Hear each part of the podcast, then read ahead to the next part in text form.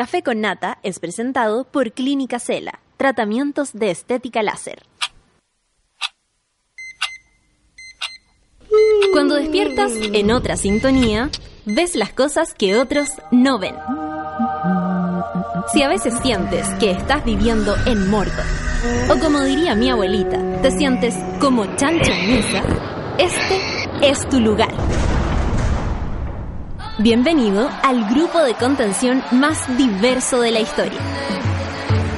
Para entrar, solo debes entregarte a escuchar al resto, participar a tu manera, reírte fuerte y comprometerte para buscar más misioneros para la comunidad. Agarra tu taza y sírvete un buen café con nata. Que ya está aquí nuestra guía espiritual, Natalia Valdebenito. Hola, estoy ahí o no? ¿Cómo están? ¿Cómo está? Chucha madre, boté el café. Eh... está lecoba, está lecoba. Pero no pasa nada, no pasa nada. ¿Cómo están? ¿Sabéis qué? Fue un codacito. Un codazo, gracias Sol. ¿Cómo les va, monos? ¿Cómo les va, monas? Eh, yo aquí votando el café, que a quién no le ha pasado, a quién no le ha pasado. Uno vota las cosas, pero lo bueno es que no se caen sobre el computador. Y eso, porque eso sí que pondría el ambiente como tenso, intenso. Hoy día no, hoy día no. Nos vamos a hacer, ¿ah? Ya me pasó una vez, pero con una señorita que, que traía fanzine y los puso en la mesa y a mí se me cayó el, el tecito que tenía para mi voz y, y, y, mojé, parece que dos fanzine. Y no sabía que... ¡Ay, terrible, terrible! Bueno, eso ya pasó. Y hoy día es viernes y a muchas personas como que se le alivia el alma con el viernes. Y bueno, sumémonos a eso, pues, qué mejor que sentir que la vida está buena, aunque sea un ratito. No cuesta tanto.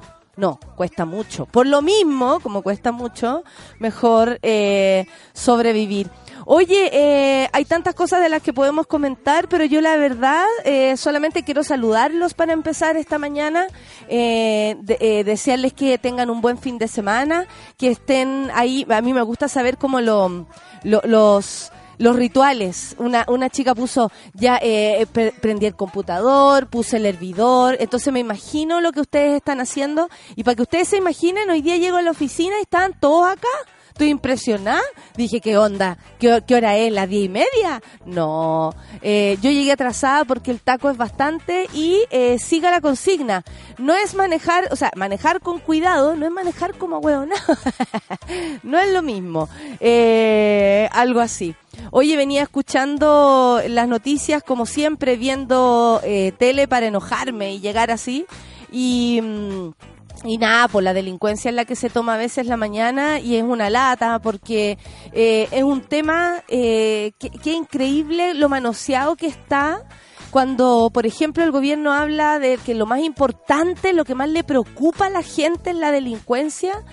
Yo no estoy tan segura y lo digo porque en verdad el día corre y, y, uno está preocupado de que le vayan a robar algo, pero no todo el tiempo. Ahora, de todas formas hay lugares en, en Chile que son más, más complicados y la delincuencia tiene tomada los barrios. Eh, solo que esos lugares se mantienen igual, igual, con la misma, con el mismo peligro, con la misma vulnerabilidad, porque obviamente eh, si nuestro país tiene un, sueldo tan eh, paupérrimo como sueldo mínimo o la misma empresa eh, no, no, no le pagan bien a su empleado o no hay seguridad de trabajo, eso que sepáis que de verdad te va a durar por último dos meses, es imposible que eh, la delincuencia, como tanto manosean, eh, se vea solucionada. La delincuencia tiene que es un síntoma, es, es también un resultado de, un montón de cosas que pasan. No es solamente, oye, eh, a tu cabro no le enseñaste a, robar, a, que robar es malo.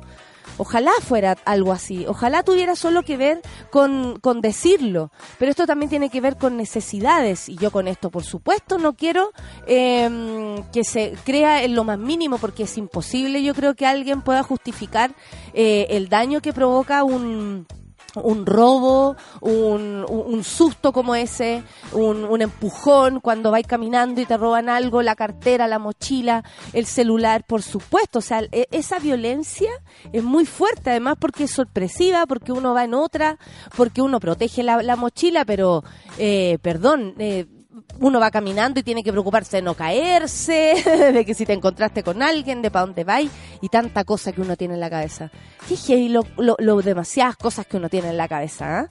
Eh, es impactante. Son las 9 con 16 y vamos a empezar eh, con musiquita para que después nos vayamos directo a los titulares, que hoy día más encima tenemos un, una, unos despachos que nos llegaron así a altas horas de la madrugada, desde donde se encuentran las seleccionadas chilenas porque se están preparando para el Mundial eh, que van a jugar el 2019. Tienen esta como previa donde se enfrentan equipos para ir probándose, para ir probando equipo, funcionamiento y todo. Y nuestra Javi nos mandó unos reportes y que pronto les mostraremos. Son las 9 con 17, estuve un minuto hablando de eso y vamos a escuchar a Cali Huchis eh, con Raycon y Nuestro Planeta, así es como se llama esta canción. Café con Atenzuela.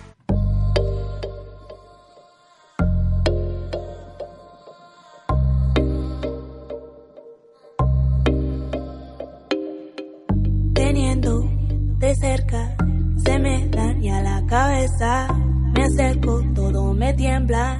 Ahora tengo la certeza que no se me han quitado las ganas. Despertar contigo en las mañanas, pero voy buscando tu mirada tus ojos, baby, no me dicen nada. Hola, ¿me recuerdas? Era yo a la que tanto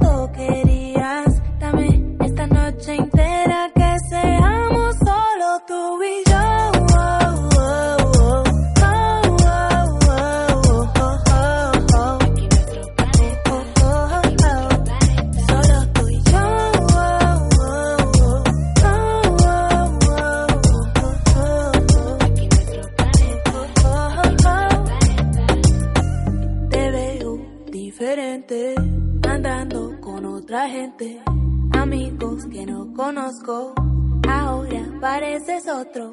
Dime por qué has cambiado tanto, no ves, me estás engañando,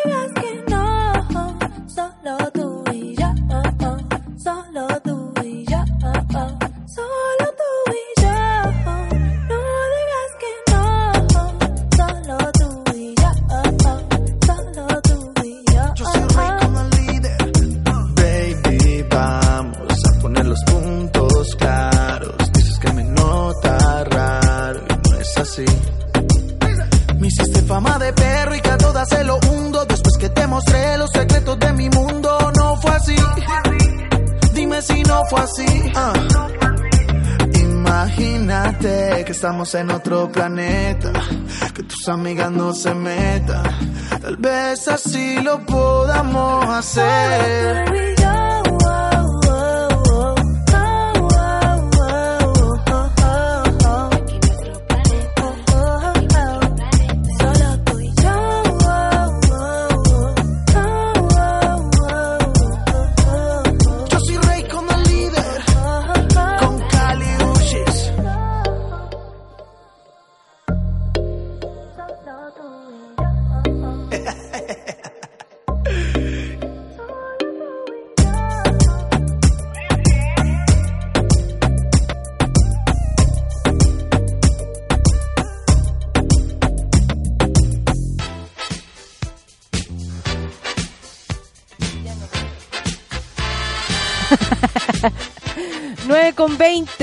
9 con 20. Estamos aquí en el Café con Nata.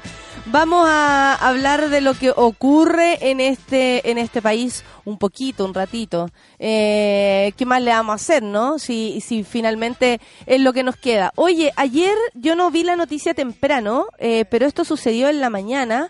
Lo que sí, no, no quiero estar sola. ¿O estoy sola? ¿Estoy sola? Hola, estoy sola. Hay gente por ahí. no, mentira. ¡Eh! La Qué música seco. llega antes que yo. Qué bonito. seco el Lucho. Qué seco. Oye, Sol, eh, bueno, ¿cómo estás, Sol? Bien. ¿cómo? Saluda a tu gente. Hola, gente.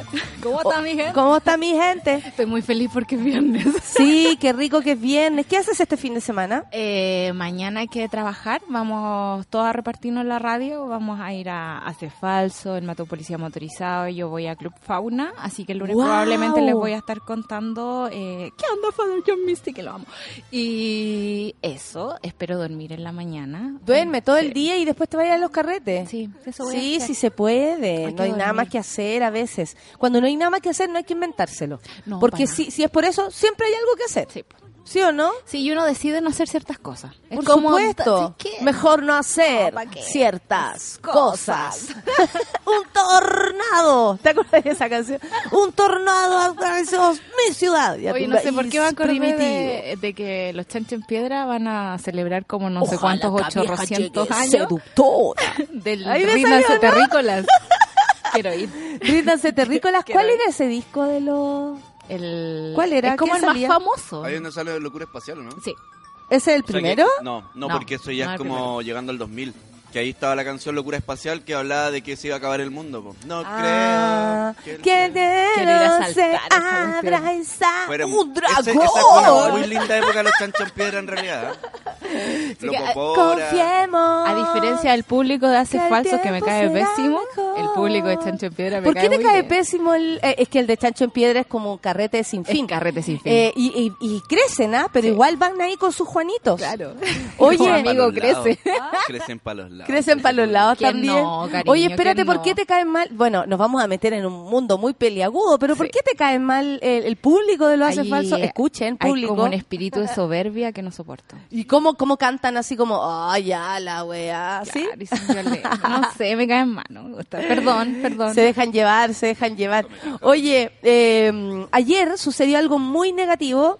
Bueno, ayer, como yo les conté, era el día del detenido desaparecido. Se conmemora, ¿no? Eh, yo conté también como lo que me había, lo que me había como enmendado la, Claro. la- la- eh, eh, perdón, Amnistía Chile, eh, esto de recordar. De los caídos se llama. Me contaron eh, quién era esta persona, eh, un- el sobrino de él me escribió y que su padre me dijo, eh, es decir, el hermano, eh, había estado, o sea, toda la vida ha sido este un tema. Y, y él me decía, qué bueno que lo recuerden de este modo porque eh, e- esto no se acaba. Claro. ¿Cachai? O sea, todos los días se sufre por esto. Y mi padre cada vez que se acuerda, sufre.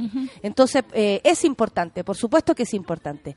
Bueno, pero ayer Villa Grimaldi denunció ataques del, del movimiento social patriota, que hay que ver cómo ha, ha tomado fuerza esta situación y podríamos analizar por qué. Porque la verdad es que, claro, ellos se mandaron un en la fachada del sitio de memoria apareció un lienzo en contra del trabajo que lleva a cabo la corporación. El lienzo decía aquí la izquierda luca, lucra y adoctrina con la memoria de chilenos torturados. Es muy raro el mensaje porque si tú lo ves así, ellos asumen entonces que hay chilenos torturados. Claro. ¿Sí o no? Pero y le- luego le reclaman un negocio. Sí. Yo, di- yo digo, si una persona consciente de esto, ¿qué es lo que le preocupa? Que la El gente, negocio. el negocio, el dinero, como cuando me han preguntado a mí cuánto te van a pagar en la Claro. OEA. Vieran, ea, ea, ea. ¿Vieron cuánto me No pagan pagan en la OEA. Ea, ea. Qué lata que todavía de verdad aparezca gente como diciendo, ah, de izquierda o de derecha. Es como... El otro día llegaron al Twitter uno- unos así. Sí, de uno, más, uno, unos bipolares. Tan...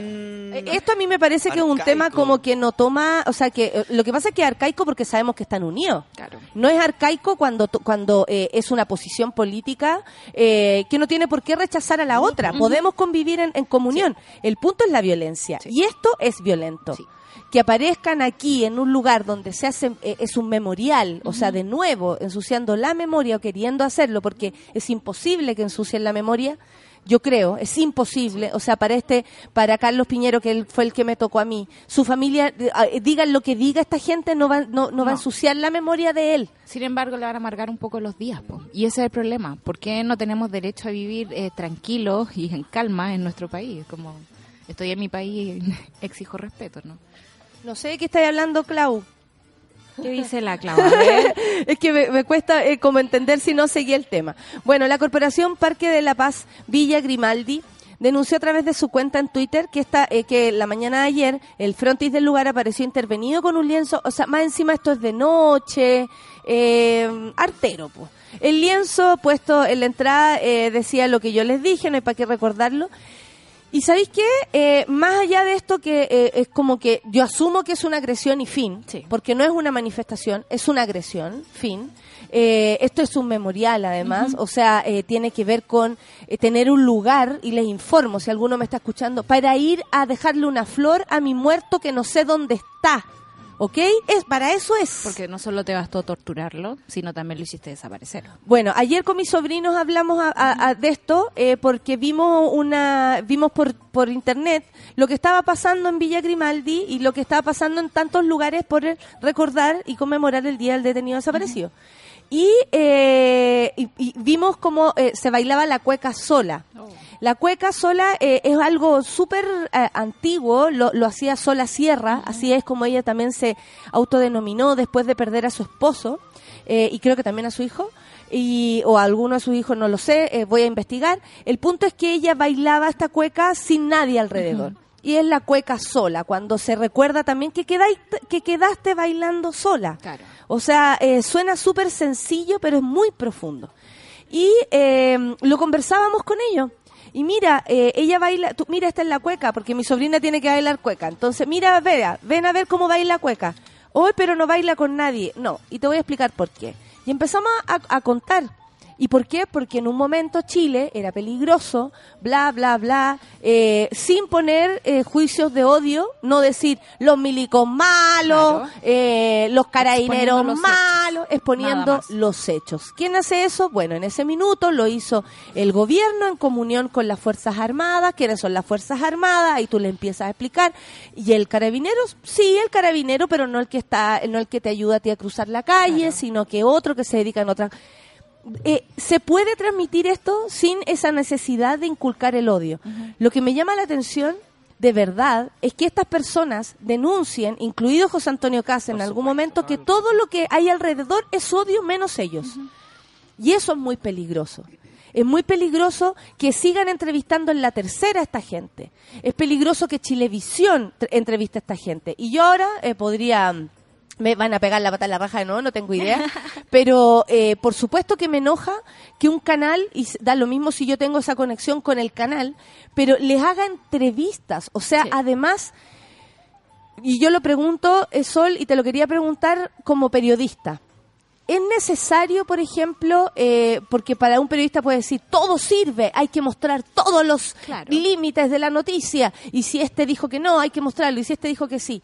Pero estamos hablando de un grupo que es, eh, que, que, que, que transmite violencia y que además pone en alza ideas Incita al odio. incita al odio y ideas que eh, por la- las cuales todavía ni siquiera está reflexionado Chile, Sí. ¿cachai? Entonces, es de- a mí me da miedo y qué bueno que ustedes, si me están escuchando por ahí, sociales patrióticas, de, eh, no sé cómo se llaman, ¿sabes? Que encuentro tan ordinario todo que Ordaca. ordinario que, que, eh, los sociales patriotas nacionales, no tengo idea cómo se llaman ustedes, lo- lo- los nazis, los nazis pobres, pero eh, eh, tiendo a pensar que a ellos les gusta también esto, esta notoriedad, provocar este sustito, eh, llamar la atención, y no necesariamente por algo concreto o porque hicieron algo en favor de algunas personas. Nada. Nada, es solo para decir existimos y creemos que la mujer vale menos y creemos que la persona que, eh, eh, no sé, el inmigrante vale menos, para puro discriminar Sí. y separar nuestra sociedad. Como periodista, eh, ¿cómo lo ves tú? Porque uno dice, claro, el periodista tiene que entrevistar a todo el mundo. ¿Es así? Sí, no. Eh, me pasan muchas cosas. Creo que de partida el periodismo está moviéndose y está cambiando. ya no son los tiempos en que mi tata me decía, un periodista no tiene que tener opinión, ¿no? O sea, tiene que informar objetivamente. ¿Qué es la objetividad? Vivimos también en esa trampa un montón de años. Lo segundo es ver que si, si acogemos ese argumento de que tenemos que entrevistar a todo el mundo y ser pacientes con todas las personas, eh, también eh, deberíamos empezar a ver entonces el tema de las proporciones. ¿Cuánto tiempo se le da a esta gente, cuánto tiempo se le da a las víctimas. Es absolutamente desproporcionado. Entonces, en pos de la libertad de expresión, de que voy a tener a este tipo hablando porque además tengo lo otro, bueno, ponme lo otro también. Pero no lo hacen. Me pasó que estaba leyendo las notas sobre Sofía Brito, Sí, sí, y, sí. La, y, y la, la renuncia de Carmona y vi una desproporción que me, que me dolió en el corazón. Dije, esta gente no sabe dónde está parada. Hoy día viene Sofía. Hoy día viene Sofía porque aquí se, aquí se hablan las cosas, eh, el, el, el matinal de la gente. Y lo, y lo otro que me pasa como periodista es que no puedo creer que no sepamos dónde estamos parados.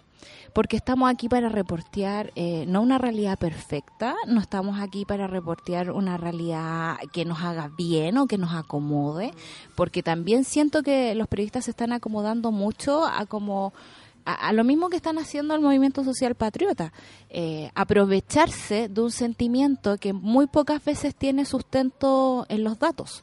O sea, eh, existe mayor victimización que eh, delitos en realidad. Claro que sí. Entonces, eh, yo no voy a justificar como ciertos delitos en pos de la victimización de ciertas personas. Voy a hablar de la victimización, voy a hablar de los delitos y voy a hablar que son fenómenos separados. Pero eso no pasa. Y en este caso, aquí me se, le, parece... se, le, se le- tú dices, aquí se le, se les, ¿cómo se llama? Se les hace una entrevista eh, dando, dando como, dando pie a que ellos e- existan, como Claro. es casi validarlo. Es dices validarlo, tú, sí, es validar- En vez de investigar de, qué, de quién se trata, porque también es como, hay formas de hacer un reportaje. Por supuesto. Yo creo que también en la sociedad siempre está como en la encrucijada de que cuando hay ideas nuevas, eh, probablemente salgan como ciertos resquemores. Pero es muy fácil y es muy básico quedarse con el resquemor. En el fondo es como que te quedas con, el, con la explosión del fuego artificial, con la luz del fuego artificial y no como se hace la pólvora ni nada de eso.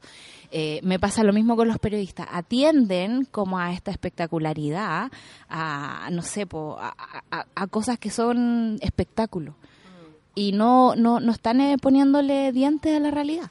No, no están diciendo, loco, soy un ser humano y hay una persona que fue torturada, que ve esto en televisión y está siendo doblemente torturada. Hay una persona que, no sé, quizás sintió miedo en la marcha. Y... O sea, yo en la próxima marcha, yo creo que no sé cómo nos vamos a plantear estar ahí. No te preocupes, que yo me encargo de la operativa. Pero, pero lo pienso, lo pienso por mí, por cualquiera. claro. Por cualquiera que vaya. Y, y- y cualquiera va a estar con miedo a que esta gente aparezca de nuevo en un camión gigante lleno de hombres vestidos de negro que salen como ¿Dónde incluso saldrá esa plata? ah? ¿Quién pondrá la plata para que ellos existan? Porque en, en verdad hay gente, no estamos hablando de gente que tenga eh, un, eh, ¿cómo se llama? Vengan de familia, con dinero. Aquí hay alguien que pone plata. O sea, Aquí hay, hay alguien que, que organiza esto y, y junta a esta gente, más allá de que ellos tengan ganas, lo- los patriotas sociales, de, de- Claro. eh, eso. O sea, siempre ha habido plata. Que el otro día leí un libro de cómo los grandes empresarios alemanes le dieron plata a Hitler cuando era canciller y permitieron como su avanzada. Fue como que le dieron el vamos. Es como la otra vez la pregunta, ¿quién, le, quién, quién eh, por ejemplo, eh, eh, ¿Quién le paga le a, a- a la señora esta, la, la, la loquita del bu? Claro. A Marcela Aranda, ¿cachai? O sea, mucho tiempo fue asesora de- del, del Congreso. De Chaguán. De Chaguán. Ya vemos de, De ahí- Chaguán, es que habla fuerte, que según yo es, es sordo. Es un poco Es que lo sordo. entrevista y... ¡Ah! ¡Ah! ¡Ah! ¡Ah! Así habla. Mira, la Gabriela dice, nunca seré capaz de imaginarme las historias atroces que mi padre me cuenta en todos los centros de tortura en el que estuvo. Lo de ayer en Villa Grimaldi fue, por supuesto, eh, eh, no, el gobierno le da lo mismo. Eso también llama la atención. Sí. Porque eh, desde ahí también se ve una suerte de elegir a quién le ponemos coto y a qué no. no. Sí. ¿Cachai? O sea, ¿qué es lo que detenemos? ¿Qué es lo que, qué es lo que les importa? A ellos de verdad, ¿qué es lo que les importa? Yo me lo, me lo pregunto, porque si a ti no te, no te preocupa la seguridad de, de las mujeres, de la que sea, discúlpame, pero si no te gustamos porque somos más pobres, más oscuras, más eh, alegonas, más gritonas o queremos aborto, eh, somos igual parte de tu gobierno. Entonces también merecemos que nos protejas. Y eso es así, aquí en cualquier parte. Es que es así, es Sí. el desde. Por eso yo lo digo así, Claro. no lo digo en duda. Claro. Es el desde. Él tiene que protegernos a todas. Eh, el- la intendenta tiene que protegernos a todas. Aquí no puede elegir a quién protege. Ese- en eso el gobierno se equivoca. Que uno pueda hacer desde afuera el análisis, wow, aquí sí que le puso atención y aquí no, No. eso habla de ellos. Sí. Pero su misión como gobierno es proteger a cada persona, haya votado o no haya votado por ellos. Claro. Y eso es lo que yo siento acá que están dejando pasar. Y los medios Así de como- comunicación también. por supuesto, es que están coludidos. Así lo que pasó con la marcha y lo que pasa con Villa Grimaldi y lo que pasa con cualquier persona que se vea agredida que no sean ellos. Porque le pegaron una patada en la raja a Cast y dejaron la embarrada. A- y apareció Chadwick hablando, apareció Piñera hablando y a- apuñalan a tres chicas en una marcha y no aparece nadie, solo de sus Twitter personales diciendo condeno la... Obvio que lo condenas, Como que si eres ridícula para que no lo vas a condenar. como si sirviera para Cualquiera tendría que condenar un Sí. apuñalamiento de cualquiera a cualquiera. O sea, que tú apuñales a Lucho no lo hace distinto que Lucho te apuñale a ti. Claro. ¿Me cachai? A cualquiera que lo haga. Entonces uno ve al gobierno en una posición eh, absolutamente sesgada. O Selectiva. sea, selectiva. Qué buena palabra. Esa es la palabra. Selectiva. Entonces ahí uno dice, bueno, ¿esto es para todos? No es para todos. Pero y eso hay que hacer el... el- Hay que, hay que hacer el, el- La reflexión. La reflexión, el análisis, hay que detenerse ahí. Y también hay que detenerse pensando en quién es esta gente. Esta gente apoyó a Pinochet. Esta gente estuvo en su gobierno. Que ahora se deshagan en disculpas de que yo no estuve ahí, yo no voté. Y cuando dicen como- el pasado, dejen el pasado atrás, ¿cómo vamos a dejar el pasado si los mismos que estuvieron apoyando a Pinocho detrás de él en la foto están ahora en el gobierno? Claro. ¿Cómo vamos a decir eso? Si, eh, hoy el pasado, y como siempre digo, si las mamás siguen buscando hoy a sus hijos, si sus hijos siguen buscando hoy a sus padres, están todos vivos, locos. Están Sí. vivos los que apoyaron, están vivos los que, los que andan buscando, están vivos los condenados, están vivos los torturadores. Está todo, están todas esas personas vivas y quieren, oye, el pasado. El cuando pasado hablan, aquí. cuando hablan de eso, a mí te juro que es como que la persona que está al frente se me, se me, eh, así como un efecto visual, se me disminuyera. Sí. Porque yo puedo hablar de, de cómo lo enfrentamos y tú puedes tener una visión distinta a la mía. Pero no por eso decir esto es pasado si tengo a la, a la vuelta de la esquina un torturador y a la otra una víctima. Claro. ¿Cachai o no? Entonces, eso es lo que llama la atención, esa ceguera. Porque hablan de, eh, eh, de incitación al odio por quienes no piensan igual a ellos. Claro. Hablan de que nosotras somos las locas porque queremos abortar. Como si quisiéramos abortar. Claro, estamos pidiendo una, claro, estamos pidiendo una forma de hacerlo en caso de necesitarlo la mejor manera posible eh, ligado a la salud. no estamos Básicamente que no, beneficios. que no, no sea clandestino y que las mujeres no mueran en eso, porque también por es, eso. ne- es negar la realidad, eso es lo que está pasando. Es, es muy loco esto, también eh, me parece como muy mala leche, eh, así como derechamente mala leche querer eh, eh, borrarle el dolor a una persona. Si yo te tiro el pelo ahora, puede que yo sea más resistente a un tironeo de pelo que tú, puede que a ti te duela más. O sea, yo a veces a Olimpia la trato de abrazar y le duele tanto la espalda que no puedo, le duele su espalda. No puedo hacerme la tonta con ese dolor, porque esta gente se hace la tonta con el dolor de, de, de una familia que ha perdido a un ser querido Tienes y que no sabe razón. dónde está. Entonces, independiente de que ese dolor te guste o Oye, no, que se te yo no- olvide lo que tú Oye, No, sientes. ¿para qué, po? ¿Para qué? Que se, que se te olvide que se te murió alguien, que se te olvide que ese se te dolor. olvide que se murió alguien, que se te olvide que lo torturaron antes de morir, que se te olvide que lo tiraron al mar.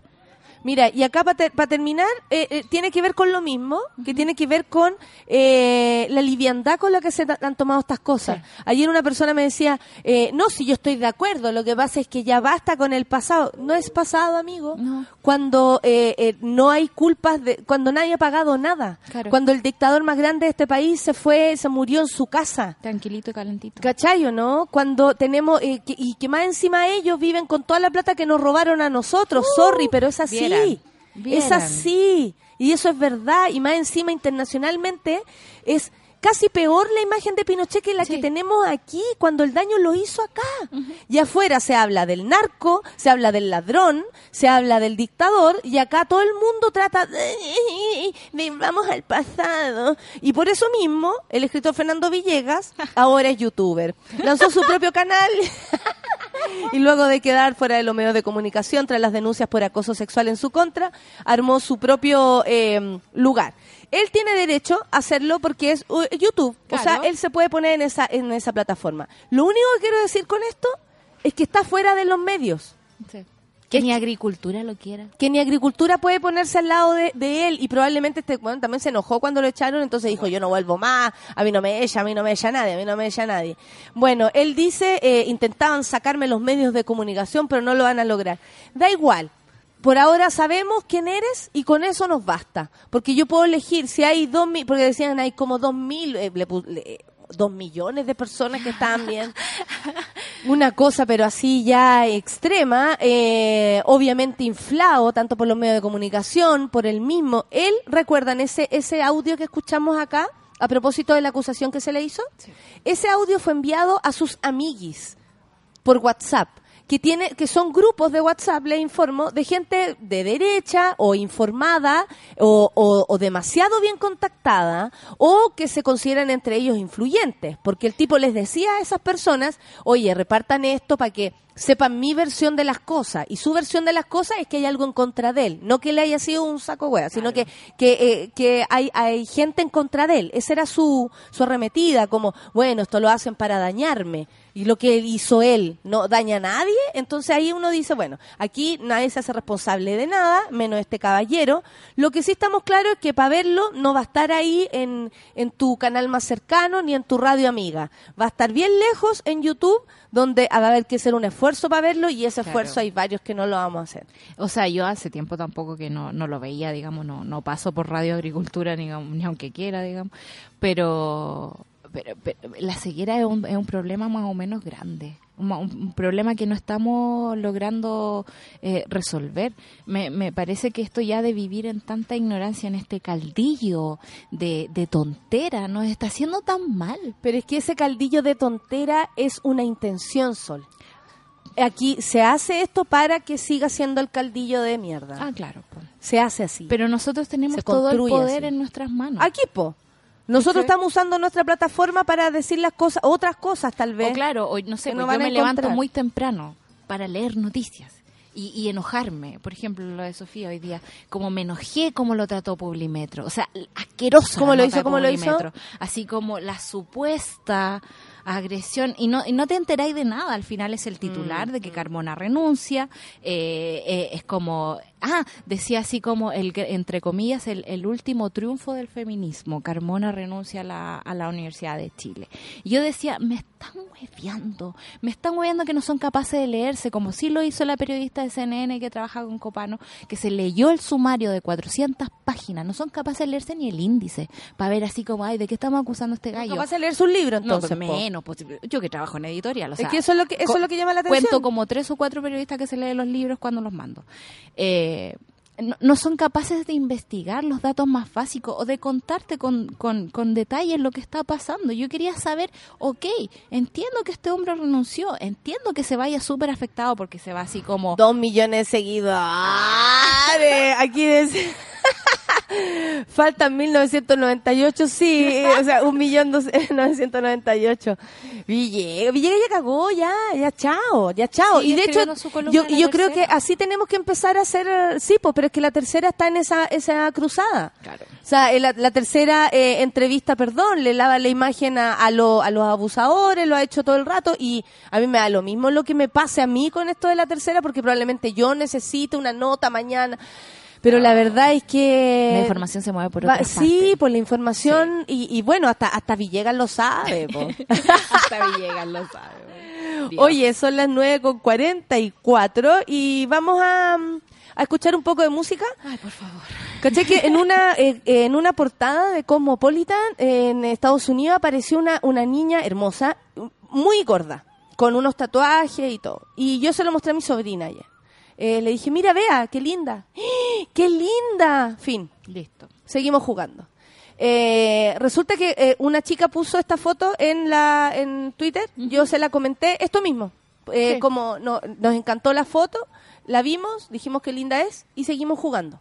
Es otra belleza, es otro mundo de belleza. Si yo veo lo que ve mi sobrina, por ejemplo, eh, no sé, las cantantes que le gustan, no tiene nada que ver con la chica que vimos y ella lo primero que vio fue alguien bello, fin.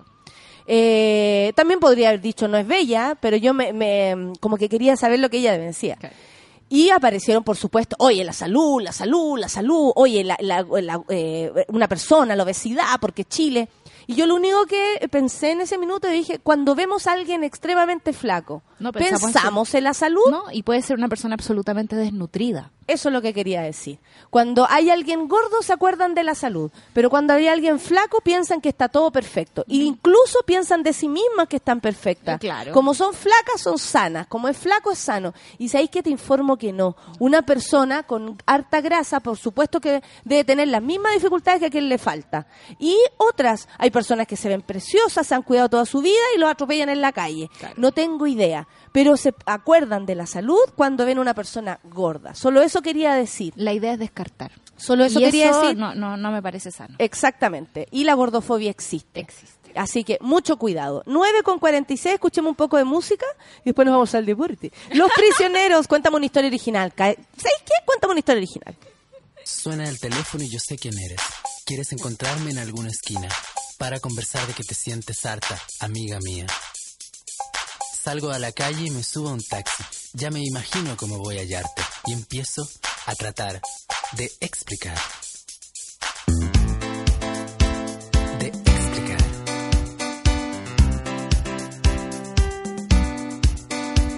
Que todos los papás son la víctima, todas las mamás son explotadas, todos los hermanos viven infelices en todas estas casas. Diez portazos por minuto en las manzanas que nos rodean mientras caminamos por San Miguel. Todo el mundo dice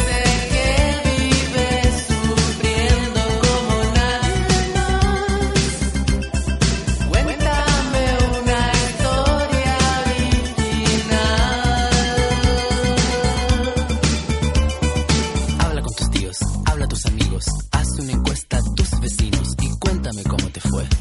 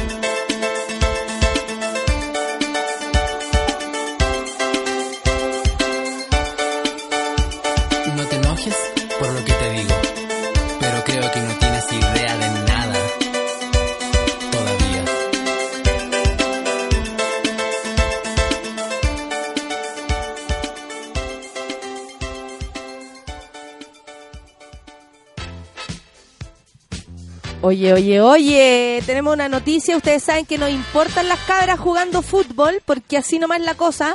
Los gallos no van al mundial, pero las gallas sí van. La Roja Femenina enfrenta a las campeonas mundiales eh, de Estados Unidos en el amistoso de lujo, así es como le pusieron. Un duelo de alto nivel protagonizará hoy día la selección chilena de fútbol femenino. La Roja con la, capita- con la capitana Cristiane Edler, oye, eh, promocionaron una película en donde Jamie Foxx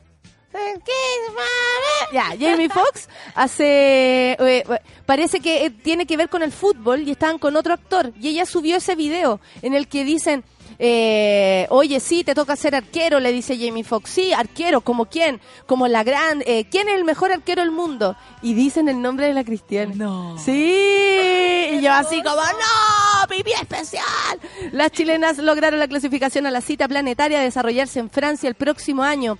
Y hoy día se enfrentarán a las 23.45. Perfecta hora si estáis en la casita y decidiste quedarte.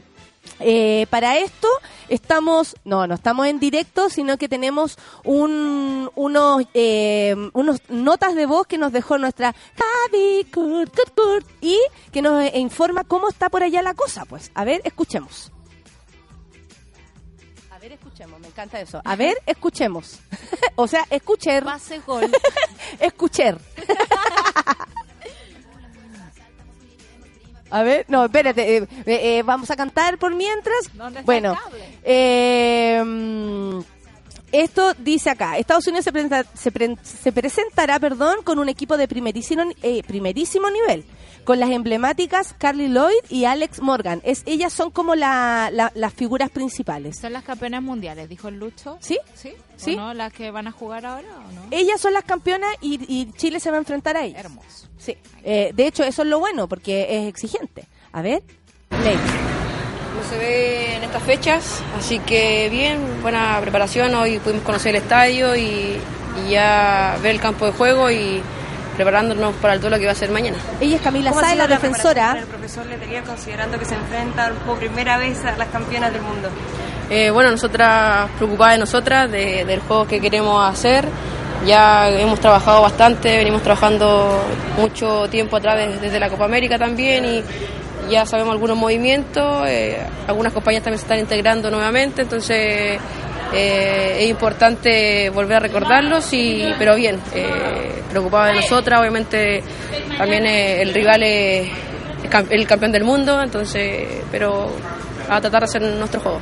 El equipo sólido también considerando que se mantiene la base de la Copa América, pero tú también hablabas de las nuevas incorporaciones, regresa Bárbara Santibáñez que ya jugó frente a Costa Rica, pero también está Daniela Zamora, cuéntanos un poco de las que se van integrando también ya pensando en el siguiente proceso del Mundial. Eh, sí, es importante que, vayan sumando, se vayan sumando nuevos nombres. Eh, como tú decías, Bárbara eh, por lesión no pudo estar en ella, pero, pero sabemos lo, lo buena jugadora que es, entonces vuelva a integrar a nosotros ahora es importante. Daniela Zamora había tenido un paro en, su, en el fútbol y, y que haya estado de vuelta para nosotras es importante porque suma y permite que, que el profe tenga más, más variantes. Expectativas para mañana, Cami, se esperan 20.000 espectadores en el Stockholm. Qué heavy. Eh, sí, la verdad es que yo creo que la mayoría ya está un poco acostumbrada a, a estadio, a jugar estadio lleno, así que no nos es muy complicado el público, pero, pero con mucha ansia de, de intentar rescatar el mundo. Ella era Camila Sáez, defensora de la selección, eh, entrevistada por nuestra Javi Kurt. ¿Qué me dicen ustedes? La Javi, qué manejo, qué manejo, me encanta. encanta, Que vuelva, cuando vuelva a Chile, tiene que venir a conversar con nosotros. Bueno, y para contarnos cómo fue el partido también. Yo debo decir que tengo muy buena onda con todas las seleccionadas, me tiran, me, a veces me defienden incluso ellas, las defensoras, eh, en el Twitter. Qué amor. No, la cagó. Yo, eh, eh, de verdad, eh, las admiro mucho. Y ahora tenemos un segundo audio donde no habla nada más y nada menos que el profe. José Letelier. A ver qué dice. Un par de días aquí en California y mañana ya se juega el partido. Cuéntanos cómo va el equipo, cómo va el grupo. También eh, algunas ya están entrando como está allá en Santiago. Estamos con, con mucha ilusión de, hacer un buen partido, de estar a la altura de esta eh, confrontación con Estados Unidos, que es el campeón del mundo. Estamos con mucha ilusión. Trataremos de, hacer un buen juego. Eh, las niñas están con, mucha, con mucho entusiasmo y también creo que hemos hecho un buen trabajo, así es que estamos esperando con tranquilidad y con, obviamente con ansiedad este, este partido en términos de, de desarrollarlo de buena forma. ¿Cuáles son las expectativas para el partido de mañana? Eh, hablaba Jill Ellis, la entrenadora de Estados Unidos, su consideración del equipo chileno, jugadoras técnicas que juegan con mucha pasión. ¿Cuál es su consideración respecto a las jugadoras de Estados Unidos?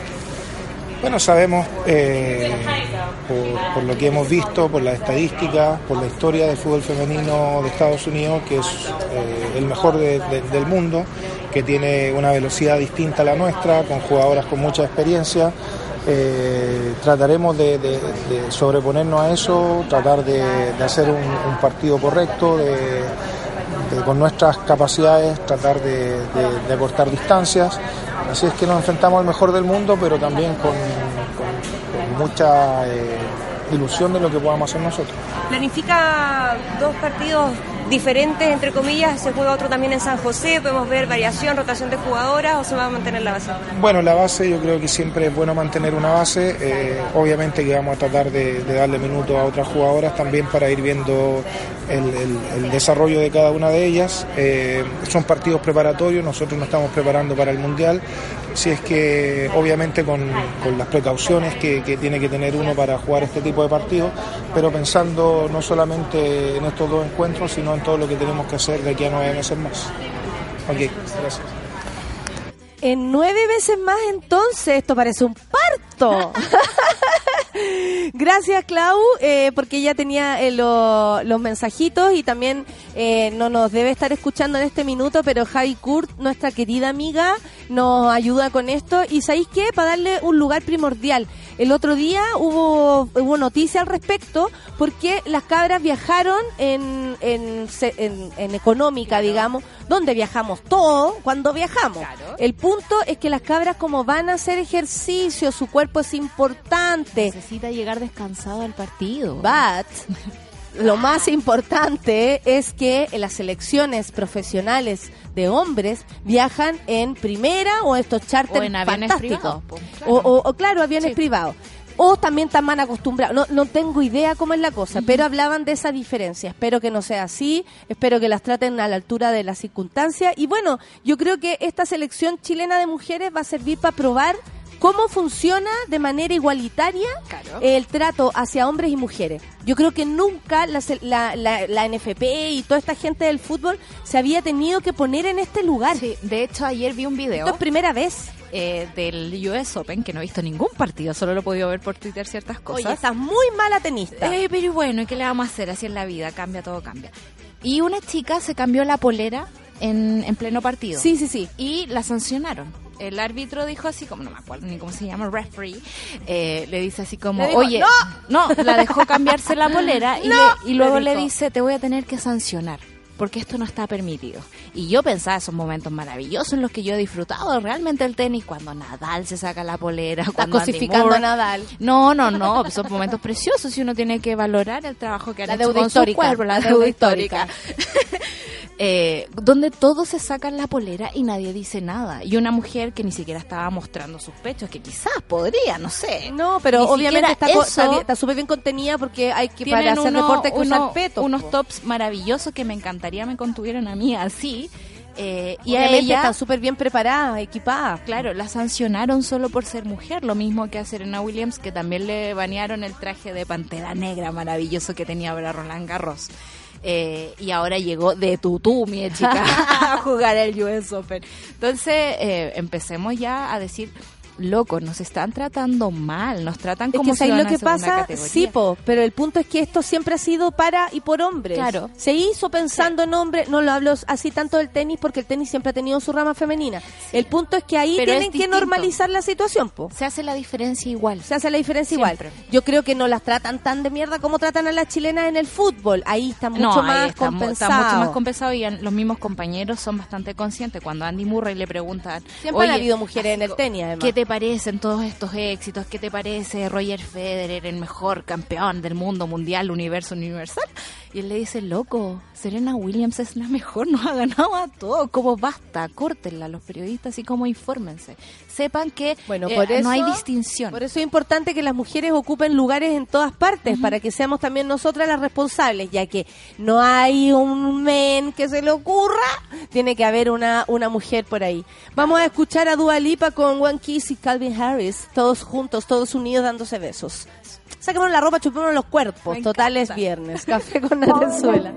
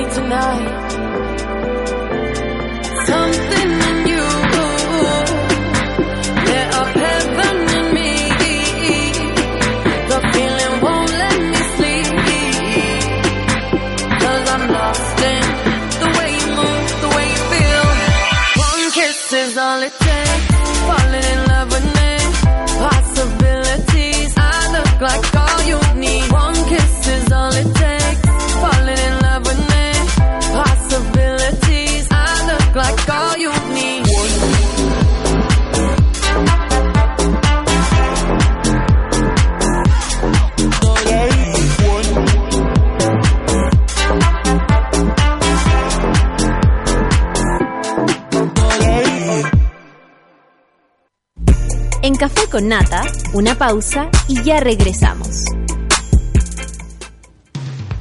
Hoy en Sube la Radio.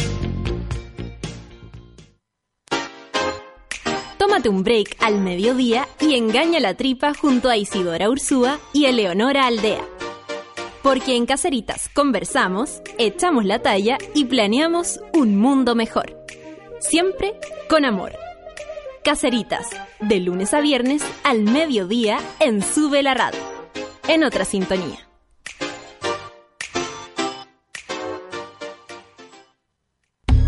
Las rosas son rojas, las violetas azul, y en Ciudad Cola a nadie le importa de qué color eres tú.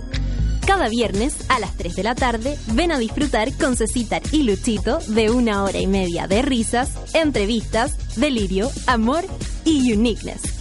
Solo en subela.cl.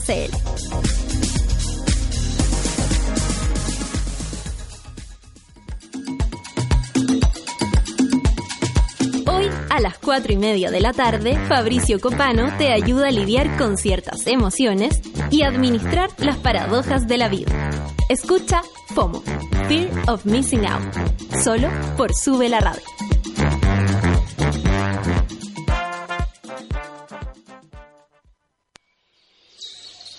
Sube la Radio te invita al primer festival de música que une campo, playa y ciudad. Puchuncahuín.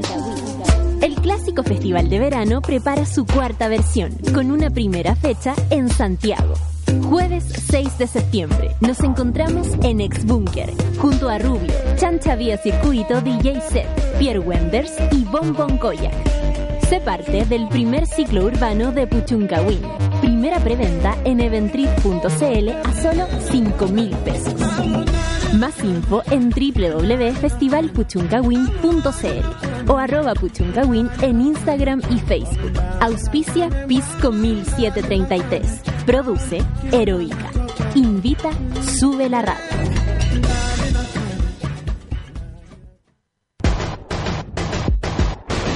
¿Cansado de los bellos encarnados, de gastar tiempo y dinero sin resultados? Ven por tu evaluación gratuita a Clínica Cela y evoluciona tu piel con láser alexandrita. Entra a www.cela.cl. Clínica Cela, 12 años de experiencia en tratamientos láser.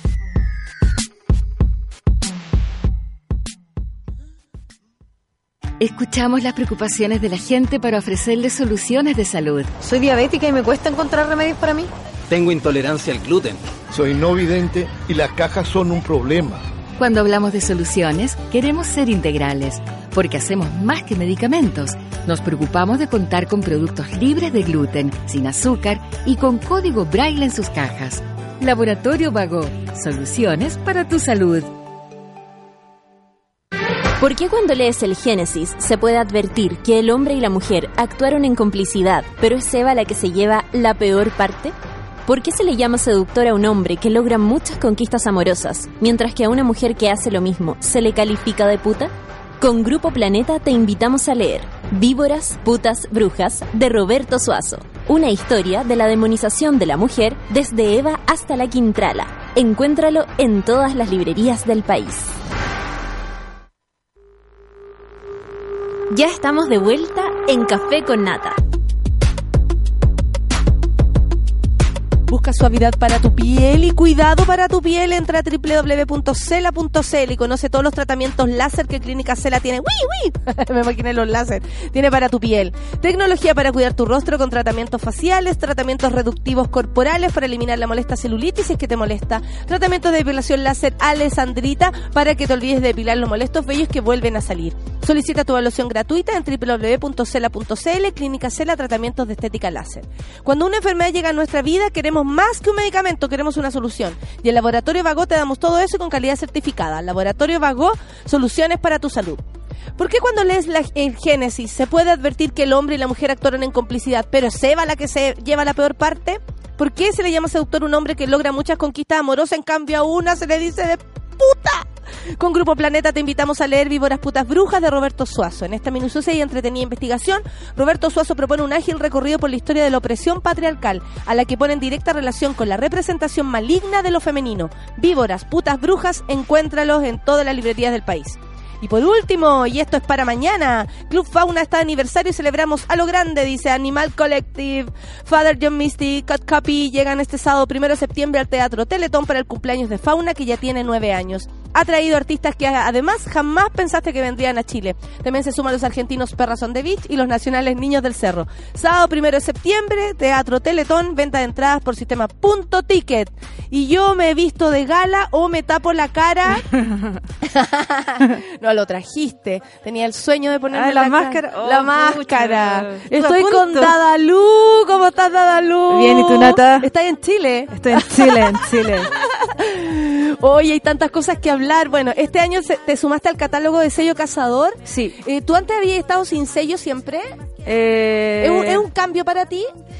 eh, sí, no, había estado, había estado en otro sello. hacer, no, eres de hacer, sí. así que... Es que había estado en otro sello. La cosa es que ahora se dio la oportunidad de grabar un EP a través de Cazador. Y era un EP que yo siempre quise grabar antes y no tuve la oportunidad en los medios. Yo quería hacer algo que tenía compuesto hace tiempo con viento, que es algo más caro, como con una producción un poco más grande. Y se dio la oportunidad de un cazador que estaba asociado a un estudio y, y lo logramos. Ay, qué bueno. Mira, este estáis promocionando Tiempo Negro. Yo vi todas las, todo. La- las publicidades.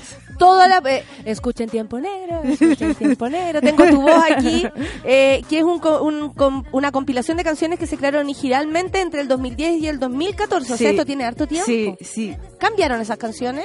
Eh, algunos pequeños arreglos, sí, pero... Ah, pero te gustaban así, como estaban. Es que eran hartas canciones. Después quedó una selección de estas cinco, ¿cachai? Tenía como siete. Y con el Diego de Cazador eh, estuvimos hablando y quedaron estas, ¿cachai? Oye, Dalú, a mí, bueno, nosotros nos conocemos desde el colegio, hay que decirlo, Santa Cruz con sonoros acentos, nuestro colegio. Aquí también tuve el encuentro con Francisco Victoria, no sé si tú También lo- iba, no, no lo el de Temuco. Ah, y tuvimos. ¡Ah! Santa Crucianos Unidos.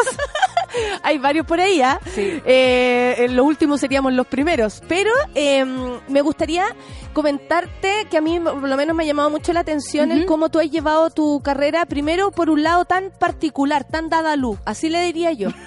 Porque no se parece a nada que yo conozca. A mí me gusta ver hartas cosas, eh, soy, eh, soy curiosa, pero siempre me sorprendes. Y me sorprendiste ahora último con esta canción diaria Ah, que hiciste. Eh, ¿Por cuántos días fue? Todos los días una canción, cuenta. De lunes a viernes hasta llegar a 30. Hasta llegar a 30. Sí. Wow. ¿Y cómo? Seis semanas entonces. ¿Y cómo fue Sí. esto? Y también era con un límite, o sea, no estaba, tengo, tengo que hacer otras cosas, entonces era ya todos los días máximo tres horas, ¿cachai? Y lanzarse. Y, y, y mostrarla inmediato. O sea, sí, las hacías y, y luego hacía la con un pequeño video para la historia y la subía, sí. Wow. ¿Y esa idea de dónde te vino?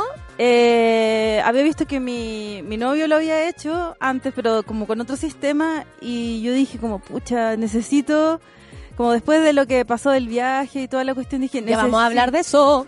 Necesito vivir la vida musical, o sea, si salen, aquí cuesta tocar en vivo, cosas así, salen pocas tocadas, hay pocos movimientos, necesito estar como conectada con esto que me, Yo el me hace movimiento me lo hago yo.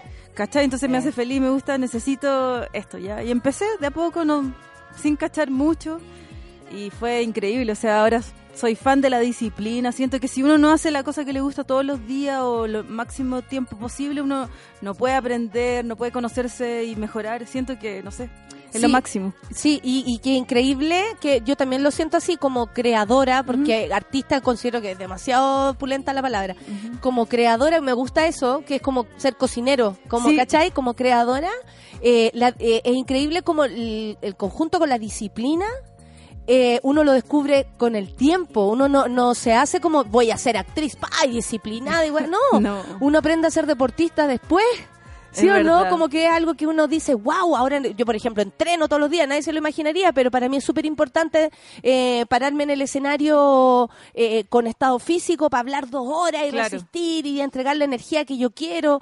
Eso es un trabajo que se hace en silencio también, ¿cachai? Entonces, eh, y, y lo descubriste también con el tiempo, cómo era ya antes y cómo era ya ahora. en Después de la aspecto. canción, lo que pasa es que antes había, había vivido hacer giras, por ejemplo, que estáis tocando 20 días seguidos.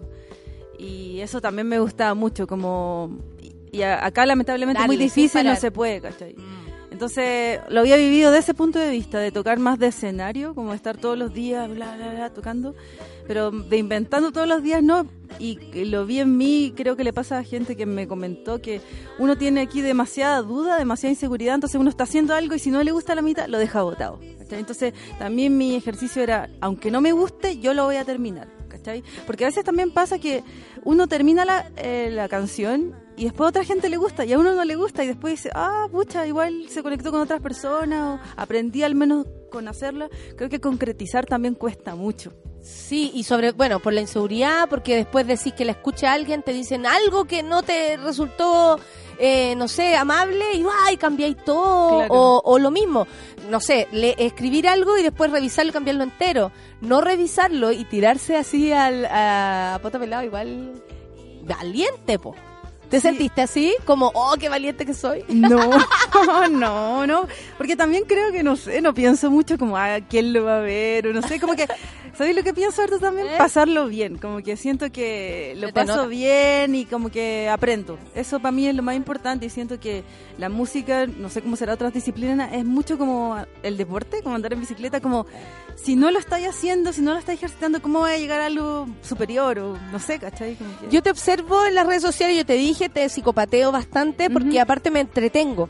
Eh, quiero que lo sepáis, es, entretenido mirarte, así como tú decís, mi vida eh, que sea entretenida, eh, quiero que mi vida sea así, bueno, también lo logras para afuera y eso igual es bacán.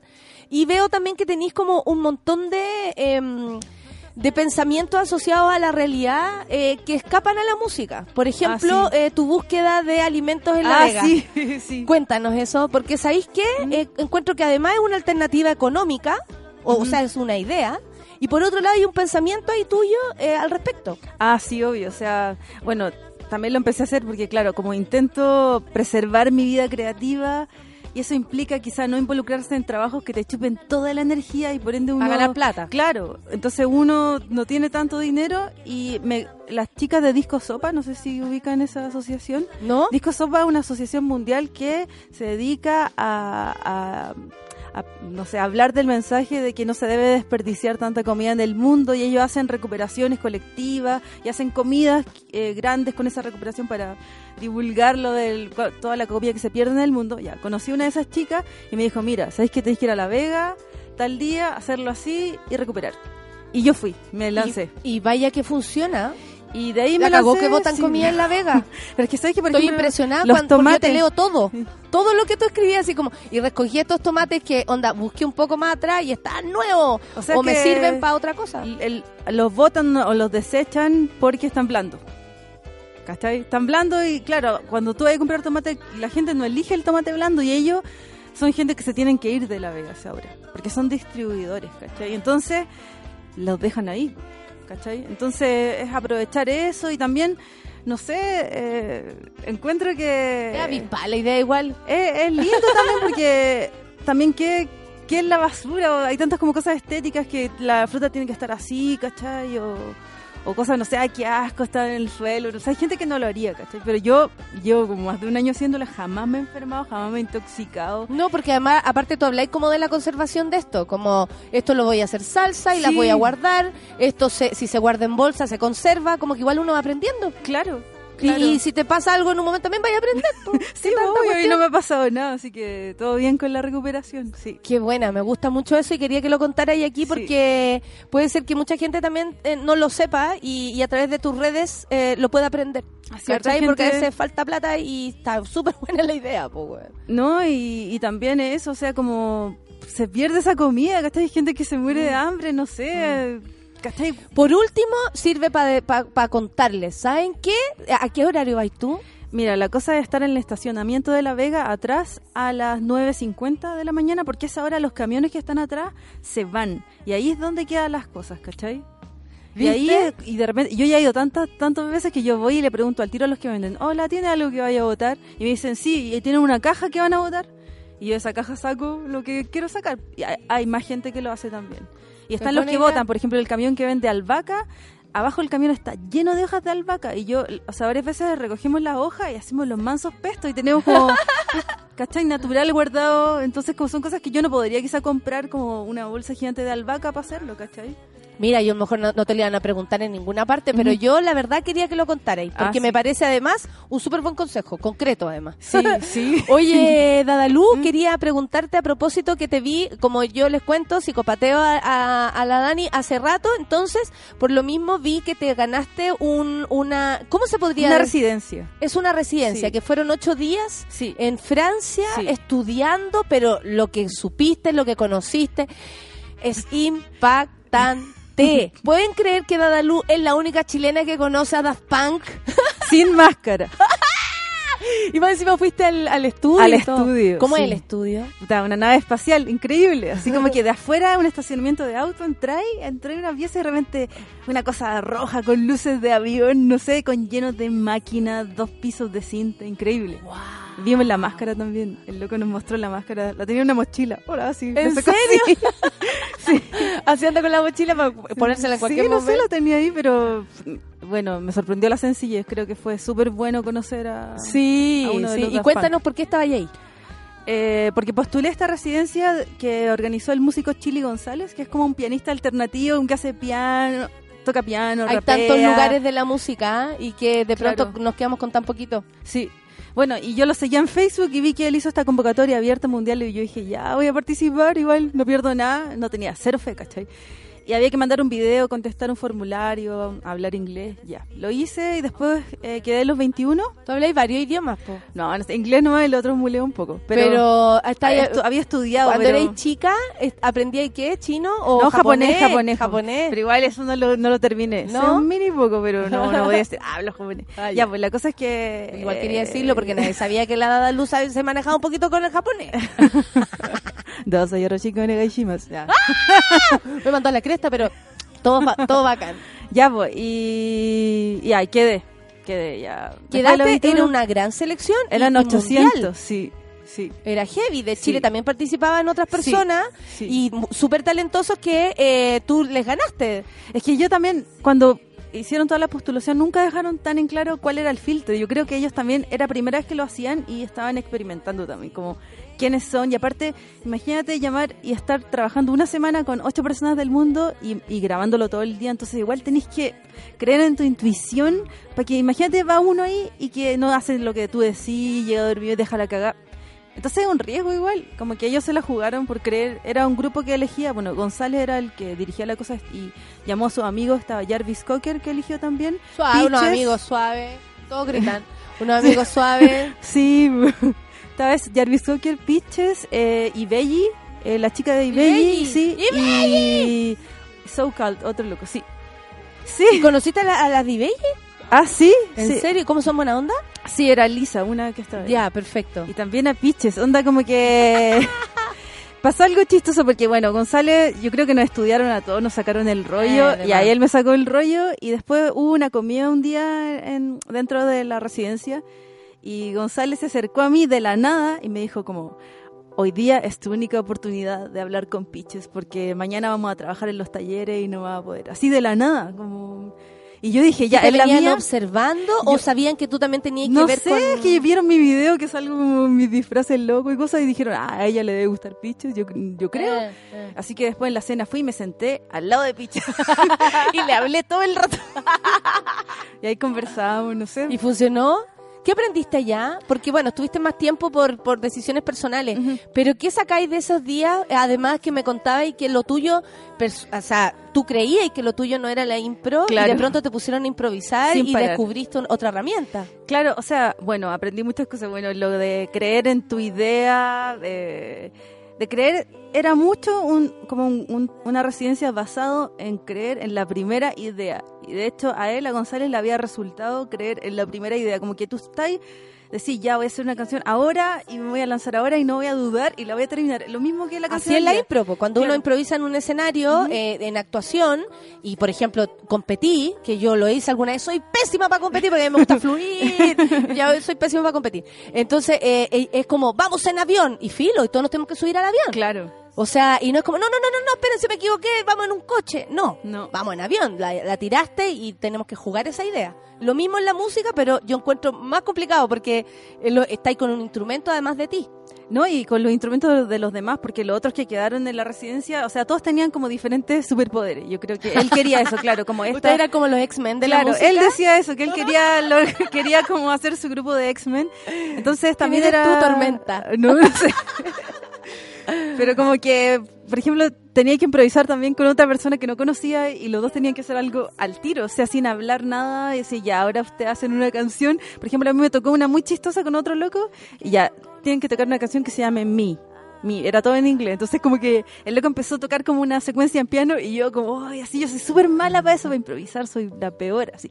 Y yo empecé, no sé, cuando me levanto en la mañana, esa soy yo. Y después empecé como, cuando estoy con mis amigos, soy yo, cuando voy al baño, soy yo, en inglés.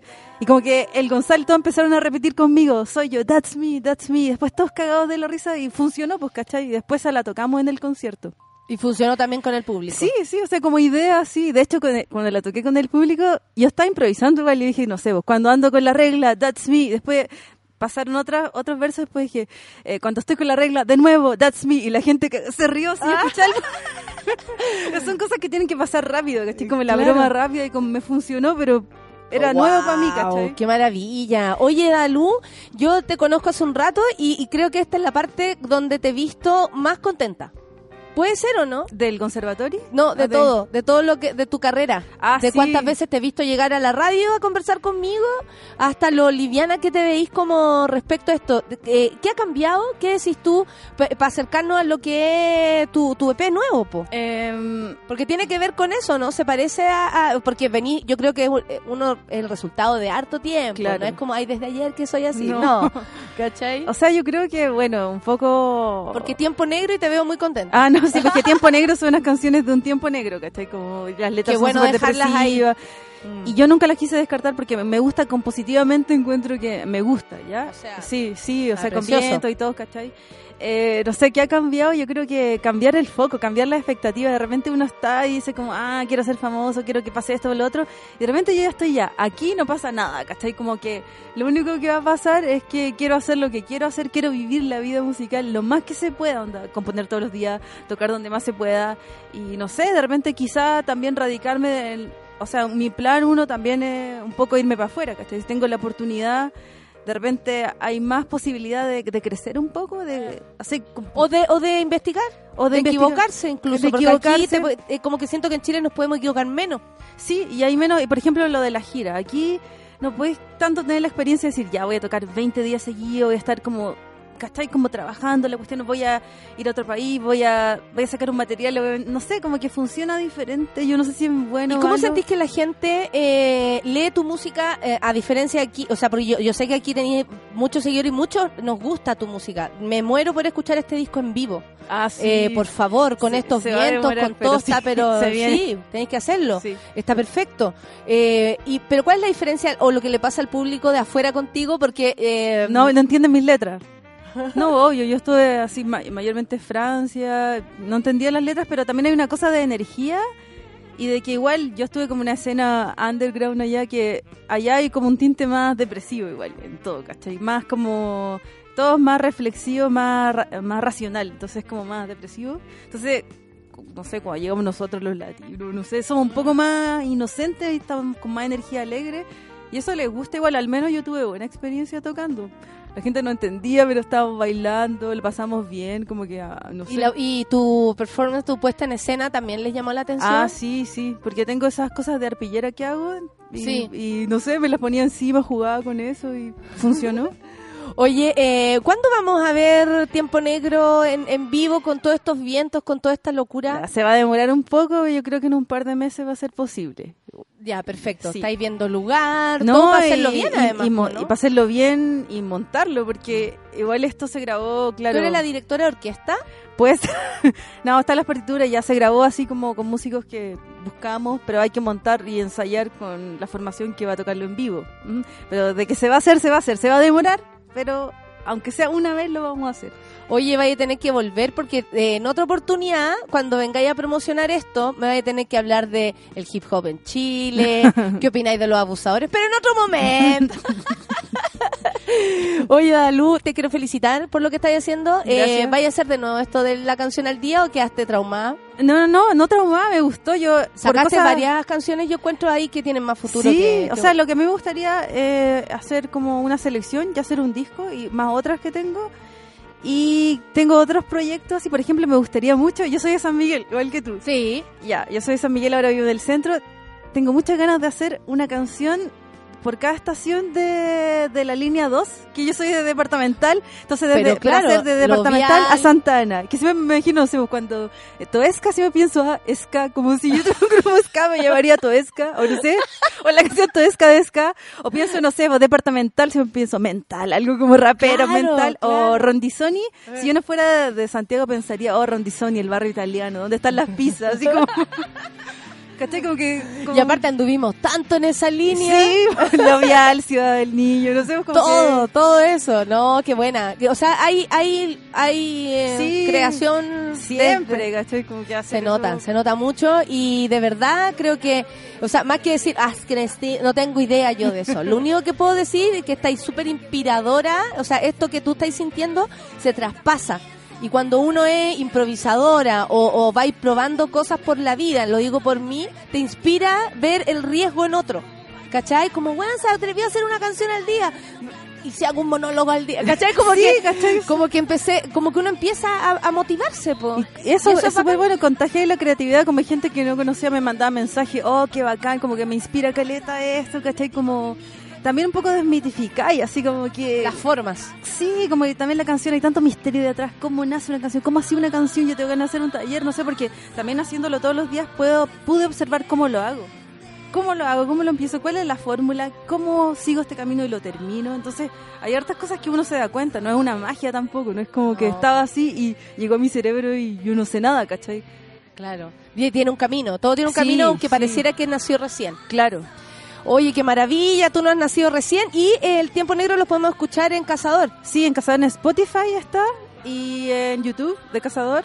Y sí, pronto, bueno, como en dos meses más en vivo y ahí va a haber físicos también. Tienes que volver para que hablemos de eso y Ya. también para que promocionemos, se llene, pero también para que nos contís de un montón de cosas más. Me quedé con muchas preguntas, muchas preguntas. Menos mal que hablamos rápido nosotros. Sí, bla, bla, bla. Oye, Dalu, eh, nos vamos con una canción tuya. ¿Escapista? Escapista, ¿La sí, va a ser- presentar tú? Ya. Lo que queráis, lo que queráis decir al respecto. Dejo a Dalu con ustedes. Amigos, entonces vamos ahora con Escapista, que va a ser el primer single del EP Tiempo Negro, que lo escuchen en las redes de Cazador y en las mías. Y espero que les guste. Vamos con Escapista.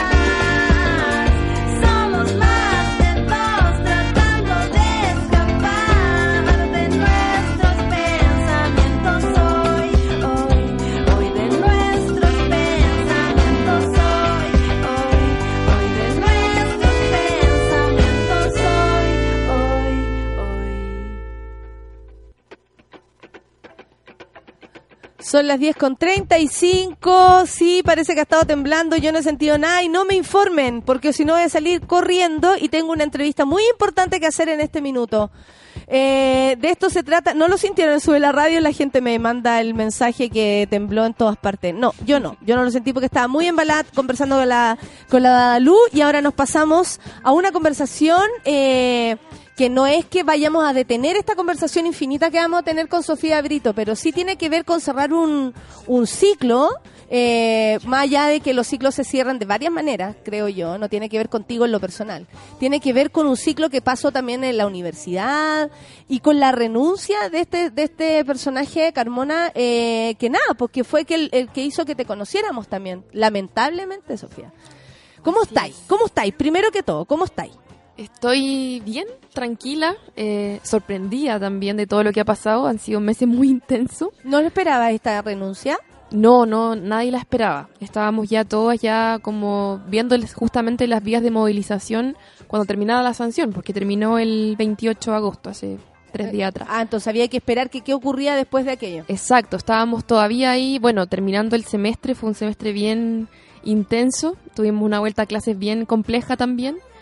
Eh, y bueno, teníamos nuestra pequeña semana de vacaciones, que estamos en eso ahora, pero fue, o sea, para todas fue impactante. Estábamos todas, eh, bueno, tenemos un grupo de WhatsApp de todas las amigas de la toma, entonces fue como así, no sé, año nuevo, ¿cachai? Así como... Oye, ¿y por qué crees tú que esto se da? Porque en general, eh, yo por lo, por lo que he notado también, y uno va aprendiendo, el- los abusadores, ya dándole ese nombre, insisten en, en que como lo que hicieron o lo que hacen no está mal, me quedo, a mí me sacan cuando tengan algo de qué eh, culparme o eh, yo no me voy, hay un- una especie de soberbia también. Y aquí no es que este señor se haya pegado en la cabeza y sea el señor más humilde del mundo. Tiene que haber algo eh, que, que nos indique el por qué renunció. Sí, es que yo creo que había una red de protección muy intensa a su figura, una red de protección que igual daba cuenta que en la Facultad de Derecho estas cosas en el fondo iban a seguir pasando también, como no había un antes y un después con respecto a esta movilización, sino que nosotras quedamos como también con una sensación bien compleja en ese sentido, pero nos dimos cuenta que en realidad sí nuestra movilización sí dio harto fruto. O sea, al principio yo creo que estábamos un poco desgastadas con todo lo que había pasado, no obstante nos dimos cuenta de lo que, lo que se produjo también a raíz de esto. Que hay un antes y un después, sí. Hay un precedente acá importante con cómo al final se gestan nuestras relaciones sociales, cómo también podemos eh, denunciar los abusos de poder, cuestión que antes de esta movilización siempre parecía como algo imposible. Eh, de hecho, a mí mucha gente me decía, como imposible que tú denuncies esto públicamente, va, nadie te va a pescar, nadie te va a creer. Y ahora eh, uno se da cuenta que se instaló eh, una, una puerta, se abrió una puerta que no se va a poder cerrar. O sea, que, la, que el feminismo llegó para quedarse, que de hecho, bueno, fue así tan, tan potente, de hecho, que terminamos la toma y la semana siguiente vino la movilización por aborto, o sea, fue todo así muy intenso. Entonces que ahí yo creo que ahí no era no era o sea, era imposible que se recordara la normalidad más allá de las intenciones o, el- o con lo que pueda haber pensado este personaje en su fuero interno de por qué tiene que haber renunciado o no quién le habrá pedido quién le habrá dicho es justamente el que la facultad ya nunca iba a volver a ser como antes y que por tanto no se podría restaurar este orden que él quería restaurar y que muchos de los profesores querían hacerlo en el fondo ¿Y qué pasa con toda esa red de protección ahora que él sale de ahí? Porque también es como, el, por lo menos a mí el que protege a un abusador es tan culpable como el mismo abusador, entonces no, eh, no es que, oye, ya, saquémoslo a todos, eh, sería fantástico, pero ¿qué pasa? yo creo que tienen que acusar recibo del cambio estructural al que Claro. estamos eh, dando cuenta. En el O sea, no podemos como sacar eh, al, al alumno, en este caso, como problema, Carmona para afuera y seguir todo igual, po. Exacto, de hecho, bueno, o sea, es- Carmona era justamente la, la punta del iceberg en ese sentido. O sea, Exactamente. hemos Hasta estado... a los alumnos les sirve esto que está pasando. Sí, pues a todos, a todos y a todas. Estamos trabajando en, en los protocolos nuevos, estamos reformulando todos los protocolos en la universidad, también estamos justamente trabajando en las mallas para poder incorporar una perspectiva feminista en la educación. Estamos también justamente empezando ya a, a de alguna manera articularnos para poder interpelar al gobierno, porque tenemos también una educación demasiado mercantilizada que no permite justamente que estos cambios sean posibles. De hecho, eh, la semana pasada tuvimos una reunión con una profesora de la UNAM, de la Universidad Autónoma, de México, y nos decía, claro, nosotros tenemos educación pública, gratuita, instalar este tipo de cambios en la universidad es mucho más fácil. Entonces decíamos, claro, primero tenemos que luchar también contra un sistema de mercado que hace que hayan carreras feminizadas, carreras masculinizadas, en las cuales evidentemente se replican y se reproducen estas diferencias de género que lamentablemente no nos permiten eh, producir una educación feminista, no sexista como es la que queremos. Entonces, yo creo que se abre una puerta de una articulación que antes no existía. De hecho, la articulación que hemos gestado con las profesoras, con las funcionarias, con la misma estudiante, incluso también compañeros hombres que se han sentido interpelados por esta cuestión y se han Claro. incorporado, yo creo que es impresionante. Creo que nadie lo esperaba. Esta, esta lucha espontánea que se empezó a dar, se empezó a articular y ya no tiene freno un poco. Oye, Sofía, bueno, eh, yo te lo agradecí en ese minuto y acá yo creo que varios, eh, que hayas elegido nuestro programa para conversar y contar esto abiertamente. Luego de eso, ¿qué pasó? A mí me pedía tu correo de, de- mi mamá para adelante. Eh, de verdad, tú tienes el correo. Y yo, como no tenía tu teléfono personal, me la sacaba y decía, no, yo no me comunico, no, ella se comunicó con la producción. Eh, aparte, ¿cómo te conseguiste tú? Me decían así como si yo hubiese sido el artífice de aquello. Y cuando le decía, no, ella se acercó a nosotros. Oh, una voz válida. ¿Qué pasó después de todo esto? Porque también tu forma de hacerlo fue distinto. Sí, o sea, yo creo que, o sea, de hecho mucha gente me ha preguntado, ¿cómo te arrepientes de haber hablado públicamente por todo el, como la, la exposición pública que todo, tuvo todo esto? Y bueno, para mí fue súper importante tener este espacio, como un espacio de acogida también, como la primera vez, yo nunca había salido en la tele, en la radio, nada. O sea, de hecho una vez fui a la radio como hablar de aborto, pero cosas muy pequeñas. Entonces, esa exposición pública, de repente también la gente empieza a decir, chuta, mejor no denuncio porque quizá me va a pasar lo mismo que a ella. Y en realidad yo creo que para mí fue súper importante, en realidad para todas las, que, las denunciantes que empezamos a hablar de estos temas, por decir, ojalá que esta cuestión no sea nunca más un acto de valentía de exposición pública, sino que sea un derecho el poder denunciar las situaciones de violencia de género y así como también el poder luchar porque no existan este tipo de violencia en nuestra sociedad.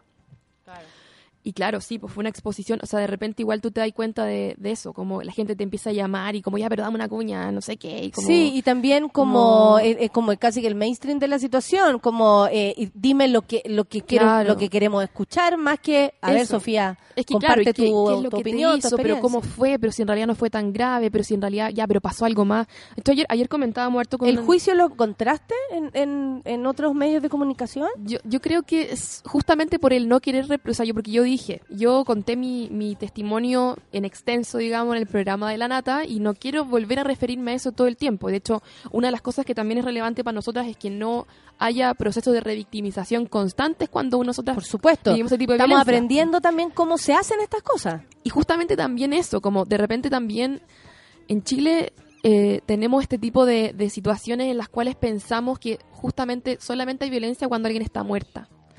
Y cuando y yo digo siempre, y cuando estamos muertas, la única posibilidad que tenemos es una ley con nuestro nombre, así como ley Antonia, ley Sofía, ley... Y es como, no puede ser eso, pues, o sea, si también hay, otro tipo de violencia. Y yo siempre dejé muy en claro que eh, en esta situación hay una situación de acoso sexual, de abuso de poder, eh, que evidentemente, claro, pa- para eso para el común de la gente ya, pero si no es tan grave. Y no, o sea, ahí yo creo que es, es justamente lo que nosotras empezamos a instalar. O sea, la violencia machista no se da solamente con la muerte. Eso ya cuando ya no tenemos nada más que hacer, cuando la justicia ya llega absolutamente tarde. Pero ¿qué pasa con las situaciones previas, los avisos previos justamente? Y que al final nos hacen ser menos siempre, nos hacen sentir que valemos menos en esta sociedad todo el tiempo. Entonces ahí, claro, había un juicio también por ese lado, ya, pero ¿qué realmente te hizo? Ya, pero hubo algo más, pero ¿qué? Qué increíble, qué increíble aquello, porque eh, de algún modo, eh, como que, pues, no sé si no entienden entre la búsqueda de la información y de verdad si te sirve esa información. Claro, no tiene sentido. ¿Cachai? Porque ¿qué sientes? O sea, lo que sientes puede ser infinito y tal vez yo no estoy ni siquiera preparada para ayudarte cuando me lo respondas. Entonces también es meterse en un terreno que ciertas personas no conocen. A mí me parece que lo concreto es, hay que conocer y luego cada uno saca su, su, su, su conclusión, esperamos lo más empática posible, pero también estamos en camino de eso. Oye, Sofi, yo la otra día te veía el otro día te veía en, en un, y te mandé, en un, en un noticiero hablando y con, bueno, primero tenéis un montón de eh, información, tú manejáis el derecho y con eso puedes hacer mucho. O sea, yo, yo creo que tú lo sabes, ¿cachai? Desde ese lugar puedes opinar con mayor certeza o conocer realmente como los rincones de esta situación. Eh, eh, ¿qué, qué viene ahora? Porque yo me acuerdo que esa vez tú me dijiste, pucha, ya estoy en ese... En, en- no me acuerdo cómo se llamaba, que te gustaba más o menos nomás. ¿Cómo era? Eh, ¿En qué Derecho laboral. Derecho laboral, que todo bien con derecho laboral, pero me mostráis tu cara y era como, aquí estoy en derecho laboral. ¿Qué pasó con eso? ¿Qué pasa con tu propio eh, camino? Respecto a, a lo que ahora también te gusta hacer. Yo, por ejemplo, me encontré con el activismo, porque al, eh, como que casi ni sabía que lo estaba haciendo. Cuando hacía mis monólogos, antes de que fuera conocido en el Festival de Viña, que yo hablaba del feminismo, mucho antes. Entonces, uno, y cuando me preguntaban, ¿eres activista? Yo decía que no, incluso, ¿cachai? Y después, cuando me apoderé de esta situación, empecé incluso a disfrutarlo y a aprender. ¿A ti te pasa algo así? ¿Hubo un cambio en aquello? ¿Seguís con laboral o ya nos pasamos directamente al otro lado? O sea, igual yo, yo soy una persona muy hiperactiva, me gusta hacer muchas cosas. Entonces, sí, sigo trabajando todavía como asesora sindical, mucho menos igual, porque quiero dedicarme 100% a terminar los ramos ya, como cerrar este ciclo de la, Lo de la facultad, lo más formal. Pero sí me di cuenta algo súper importante, que es que, de hecho, como en términos como del ciclo de lo que pasó en todo esto, me di cuenta que todo empezó con el aborto y todo, por así decirlo, se cerró con el aborto un poco. Que finalmente es como la piedra angular del Exacto. derecho humano de la mujer a decidir por su cuerpo. Es que justamente me pasó un poco eso. Fue como yo empecé a trabajar más intensamente en el Tribunal Constitucional por el tema del aborto en tres causales. Y la- el fin de las movilizaciones culmina con esta gran marcha, bueno, también con lo que pasa en Argentina. Y me di cuenta un poco que, claro, que ahí, ahí un poco está mi lugar también. O sea, cómo poder eh, empezar a trabajar en diferentes áreas, en diferentes, de diferentes formas, como activista, como intelectual, como lo que sea, como, no sé, asesora legislativa, la cuestión que se, ve, que se venga en el fondo pero también con respecto a este tema, como al final darme cuenta que, que mi interés o de alguna manera mi lo que más me llamaba la atención con respecto al feminismo siempre tiene que ver con esta capacidad que tenemos las mujeres de poder, o sea, y, y que nos y que nos coaptan de alguna manera las legislaciones del Estado de poder decidir sobre nuestro cuerpo, de la de la poca capacidad que tenemos de nuestra Como autonomía que en si no tenemos sociedades. eso, imposible tener todo lo demás. Exacto. O sea, para mí siempre era la posibilidad de desprenderse de este ser mujer, madre víctima un poco, que es la única forma en que la sociedad nos ve. Entonces ahí creo que está un poco mi camino, de alguna manera. De hecho, he empezado eh, a empezar a formarme más también, no solamente con lo que viene el tribunal. De hecho, eh, ayer estuve, antes de ayer estuve un, en un seminario de objeción de conciencia que organizó la Fundación Miles. Eh, empezar a trabajar un poco en esta área que pareciera ser tan compleja también en nuestra sociedad. O sea, de hecho, la presentación del proyecto que se hizo la semana antepasada de la despenalización del aborto que hicieron las diputadas, diferentes diputadas y diferentes movimientos sociales, terminó una especie de guerra de pañuelos verdes versus celestes, como si fuera, o sea, como si en el fondo no, que no- y la prensa lo, y, pone- la, y la prensa también lo, Claro, lo, lo enfoca de esa manera, Lo, ¿Cómo se llama? Lo, lo, encuadra ahí y, es como guerra de pañuelos. Y no, pues mucho más que eso. Claro, como si fuera un capricho de las mujeres que dicen ya, pero que ya le basta las tres causales. Y ni siquiera en Chile tenemos la posibilidad incluso de poder optar por las tres causales con la objeción de conciencia institucional. Entonces, tenemos ahí un problema abierto que en el fondo yo siempre eh, creo en eso, como es nuestra posibilidad de desprendernos de aquello que nos tiene más atadas en esta sociedad. De hecho, el aborto ni siquiera es visto como un crimen contra la vida propiamente tal, es un crimen contra la moral y las buenas costumbres, en otros países es un crimen contra la demografía del Estado. O sea, siempre es, nunca se considera la mujer en la ecuación en el fondo, nunca se considera nuestros cuerpos, nuestra capacidad reproductiva, nuestra autonomía sobre esa capacidad reproductiva. Entonces yo creo que ahí fue como decir, ya, a mí me tocó circunstancialmente vivir esta situación muy compleja, que claro, que me puso en una situación que nunca me esperé tampoco. O sea, no esperáis que te pasara, menos vivir lo que vino después, por supuesto. Imposible, o sea, ni siquiera lo, ni siquiera fue como algo que yo me imaginaba. También dando cuenta de cómo también instalamos la palabra feminismo en la esfera pública. Qué- también. y increíble cómo el feminismo llega por razones. Exacto. Eh, como de verdad, eh, ¿por qué? Uf, te cuento. Exacto, o sea, fue Si soy activista, te cuento por qué. impactante, claro, no- nada buscado, nada como, por así decirlo, planificado. Todo fue muy espontáneo. aprendido en el colegio como para decir, uy, me No, quedé pensando en aquello que aprendí, lo quiero quiero seguir aprendiendo en la vida. Y yo creo que eso nos da cuenta de cómo el feminismo también cambia la política también, porque yo creo que es como generalmente estamos acostumbrados a esta forma súper tradicional de hacer política, que son estos grandes caballeros, eh, hombres blancos, que en el fondo llegan y es como yo siempre fui criado para esto. Mi familia es política, mi familia siempre ha trabajado en esto, es parte de la gran eh, aristocracia chilena y yo creo que esto nos también nos permite dar cuenta de que quienes ingresamos a la política vía feminismo somos personas que nunca nos imaginamos llegar también. O sea, empezamos a trabajar por el interés, por el fondo por darte cuenta de que tu compañera está pasando mal incluso y empezar a darte cuenta que a lo mejor podéis construir un camino por otra vía. Yo creo que esa interrupción que hace el feminismo en la política es muy, o sea, tiene una potencia muy grande. De hecho, nosotras con nuestras compañeras de ya la no toma se pueden hacer lo- los locos No, porque po. esto está pasando y no vamos a dejar que pase. Yo siempre lo digo, esto es, vamos a huevear siempre. Sí, pa' siempre, hasta que ya no sea tema, imagínate, o sea, vamos a morir en esto. Exacto. ¿Con tus sí. compañeras qué? Con, mis- con mis compañeros de la toma siempre decimos, como esta toma tenía esta diferencia en el fondo porque no había ningún caballero vocero en el cual golpearle la espalda y decirle, oye, pues compadre, ya zanjemos esto entre las cuatro paredes.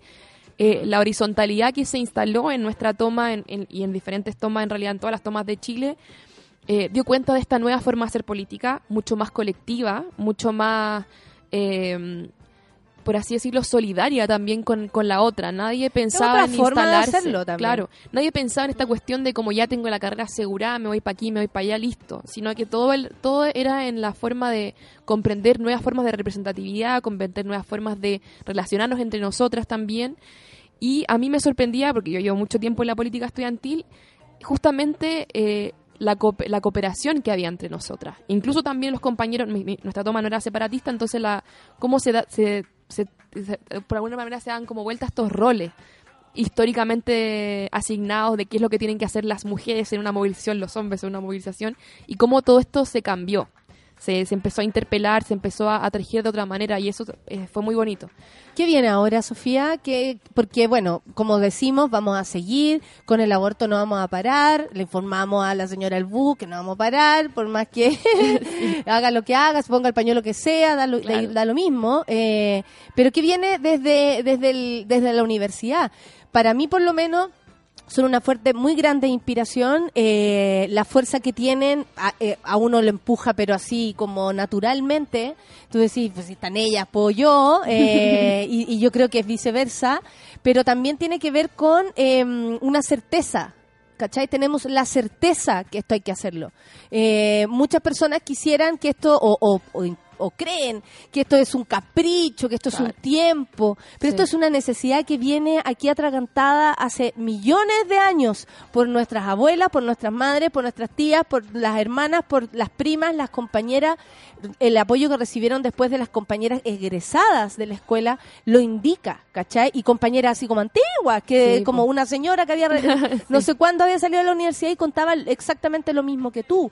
Entonces, eh, no estamos hablando de un capricho. Por lo mismo, me gustaría saber eh, cómo se va a proceder y en qué podemos colaborar, pues compañera. O sea, yo creo que son ¿En muchas las qué es lo que viene? Yo creo Eso. que, de hecho, o sea, esta movilización nos da cuenta de lo que pasa con el aborto, bueno, lo que pasa con las compañeras de la Universidad de Playa Ancha, que estuvieron incluso en huelga de hambre esta semana, eh, que lograron su acuerdo, del, Sí. o sea, lograron el acuerdo del petitorio esta semana recién, o sea, después de un montón de tiempo en movilización, da cuenta que los estallidos feministas no van a frenar.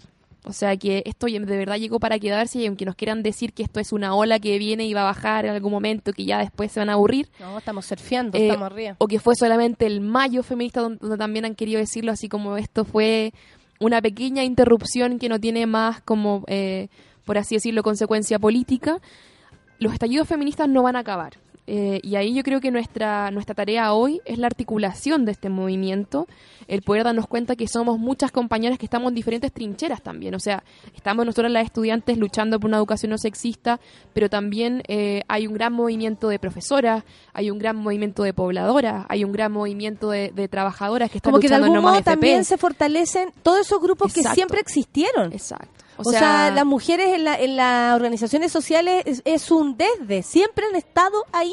siempre hemos estado y siempre hemos estado invisibilizadas. Eso es, es impresionante. Siempre digo, como siempre hemos sido un pequeño recuadro en los libros de historia, así como un sabíos qué. O sea, de hecho, siempre nos cuentan así como ya la mujer alcanzó el voto femenino, pero no dicen qué pasó en ese proceso, cómo se articularon las mujeres.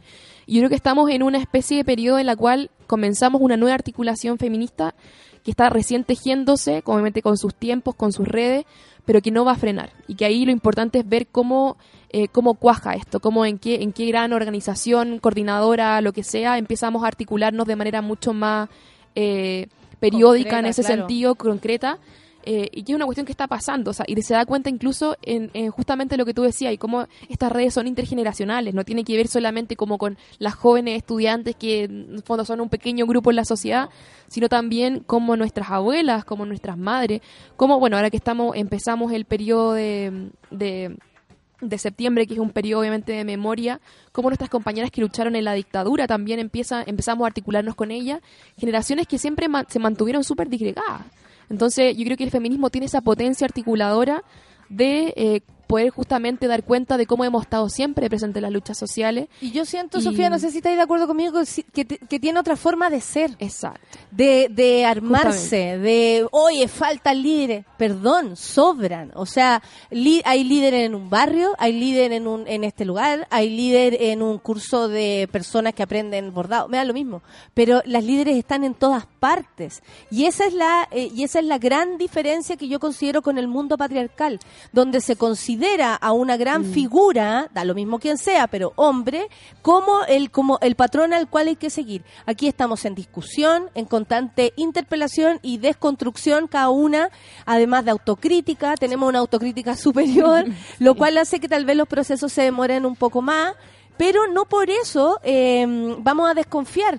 Yo la otra vez eh, observaba como todo el mundo opina que, ay, claro, no, ahora entonces la Sofía es la, es la líder, entonces ahora la Natalia. No, no se trata No se trata de eso. de eso y no. no he ido a ningún lugar donde haya una mujer que quiera ponerse por sobre otra. Esa es mi experiencia. Es que yo creo que eso les molesta también, porque no hay ninguna cabeza que cortar para poder decir, acá cortamos esta cabeza, se acaba el movimiento, sino que, bueno, podéis Eh. cortar una cabeza, pero van a nacer 500 más, entonces creo Claro, que... Sácame a mí, van a o haber sea, muchas más. O sea, eso, eso es lo importante, que siempre cuando una, de hecho, se siente desvalida, se siente mal, yo me acuerdo, muchas veces la toma cuando pasaban un montón de cosas, incluso cuando la prensa filtraba conversaciones tergiversadas, estaban todas mis compañeras para responder, o sea, y así nos pasa a todas, siempre vamos a estar así, o sea, siempre eh, tenemos esa capacidad de cooperación, de colaboración, que no tiene que ver con querer ser la líder, la imagen, la vocera, sino que tiene que ver con cómo gestamos otro tipo de política que se basa en estos procesos colectivos que siempre han sido invisibilizados y siempre estamos acostumbrados a estudiar la historia como este es el gran personaje de la historia y todo el pueblo que se levantó justo con ese personaje pareciera no existir. Entonces yo creo que eso es una molestia para el patriarcado. De, nosotras, de, hecho, siempre lo, miramos de esa manera, es como es súper incómodo en ese sentido. Y ahí yo creo que está nuestra potencia también, en cómo generamos esa incomodidad. La política tiene que ser incomodidad, porque si no, lamentablemente terminamos replicando los mismos patrones que nos mantienen donde estamos. Así que mm, ahí yo creo que es relevante eh, dar cuenta de cómo este proceso abrió muchas puertas, que para todas nosotras abrió muchas puertas, y que también no se pueden medir en la inmediatez que estamos acostumbrados a medir todo. Estamos acostumbrados a medir todo como en términos de resultados. Y en base al éxito Claro. patriarcal. Por otro, o sea, eh, pongámosle ese ese lugar también, porque uno dice, ay, pero por chucha, le estoy pidiendo Sí, al po. azul que sea verde y la verdad es que no puedo lograr que sea, ¿cachai? Como pedirle un color a otro. Exacto. No se puede, somos, venimos de un lugar distinto, nuestros dolores son distintos, nuestras necesidades son distintas y no porque seamos mujeres, sino que porque nuestro género ha sido siempre el oprimido. Solo por esa, esa razón, Mm. por supuesto que nos construye distintas. Y desde ahí eh, va nuestra creación, nuestra participación, colaboración y lo que sea. Te quiero dejar con el micrófono. Porque, a- pa' que te porque eh, ella es mía, es mi líder. Ah, ¿te cachai? No, Sofía, pero más que todo para que eh, te escuche el público, que en algún momento quedamos tan agarrados con tu situación, tan afectados, porque obviamente eh, somos sensibles y nos afectamos, eh, y me parece que es, eh, es lo que eh, tiene que pasar, así empieza la empatía. Pero te, te quisiera dejar con el micrófono, yo me despido de mis queridas monas y monos, que tengamos un buen fin de semana, nos vemos el domingo en Valparaíso, yo tengo función, eh, así que a trabajar se ha dicho, y, y eso, yo me despido y dejo con ustedes a Sofía, que nada, te pido que le- nos digáis a todas unas palabras para llevarnos para la casa. ¿Te parece? Bueno, primero que todo, eh, quiero agradecer a este espacio. Yo creo que para mí es muy importante estar aquí, como decía la nota al principio, pudiendo también dar cuenta de este ciclo eh, que se abre con muchas puertas, como decía anteriormente, pero que ya empiezan a sanar tam- también las heridas, ¿no? Como, como empezamos también, como en el fondo la, la sororidad, la solidaridad de todas mis compañeras, de todas quienes estuvieron en este proceso, se empezaron a sumar, empezaron también a abrir esas puertas, es un, un- una especie de cura eh, inagotable que me permite también seguir adelante. Yo siempre digo eso, todo el mundo me dice como ya, pero es que cómo tuviste la fuerza. Es que no, no- era imposible tener la fuerza sin todas, todas en realidad. Era imposible poder salir adelante, ir a la tele, ir a hablar, no sé qué, sin tener este, este respaldo que en realidad era, era siempre estar de la mano entre todas, poder acompañarnos y dar cuenta, como decía anteriormente, de que esto es un proceso, un proceso largo, un proceso que probablemente quizá termine en nuestras nietas o que sigan continuándolo, no sabemos cómo va a suceder, pero que da cuenta de cómo eh, las feministas llegamos para quedarnos y que siempre hemos estado lamentablemente invisibilizadas, pero que estamos construyendo espacios. Yo creo que el, este programa es uno de esos espacios que se está empezando a construir para que podamos justamente eh, empezar a escucharnos también entre nosotras, que también nuestras voces siempre han sido acalladas y que lo más importante yo creo que dando cuenta de esto es que ojalá en algún momento y en lo que estamos construyendo la posibilidad de denunciar cómo se han precarizado nuestras vidas, cómo no tenemos los derechos sociales que tienen todas, todo el resto de la sociedad, que en este caso somos las mujeres las más precarizadas, pueda en algún momento justamente verse como ese derecho y no como un acto de valentía de luchar por ello como tiene que ser muchas veces. En ese sentido también quiero eh, dar cuenta de cómo hemos podido instalar otros temas que no tienen que ver solamente con la violencia directa que vivimos, sino también con respecto a la lucha de los derechos sexuales y reproductivos, con respecto al aborto, que es una lucha larga, y que ojalá eh, cada vez seamos más las mujeres, cada vez seamos más las disidencias sexuales también, que empecemos a luchar por estos temas para justamente sacarnos esta imagen de, la, de que la única forma que podemos estar en esta sociedad es siendo madre o siendo víctima. Ahí la posibilidad de vivir la vida que nosotras queremos. Así que, bueno, no me queda más que agradecer. Eh, es muy eh, impresionante todo lo que ha sucedido. Estoy muy agradecida de todas, de todos. Así que, nada, pues estaremos aquí nuevamente siguiendo, siguiendo la lucha, en el fondo. Eso es lo que estamos buscando. La lucha sigue. Café con nata. Chau. Chao. Eso fue Café con Nata. Gracias por ser parte de esta comunidad y hacer de Mordor un lugar más apacible. Natalia Valdebenito te espera de lunes a viernes a partir de las 9 de la mañana en el matinal más pitiado de Chile.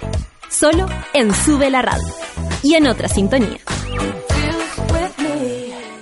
Café con Nata fue presentado por Clínica Cela, tratamientos de estética láser.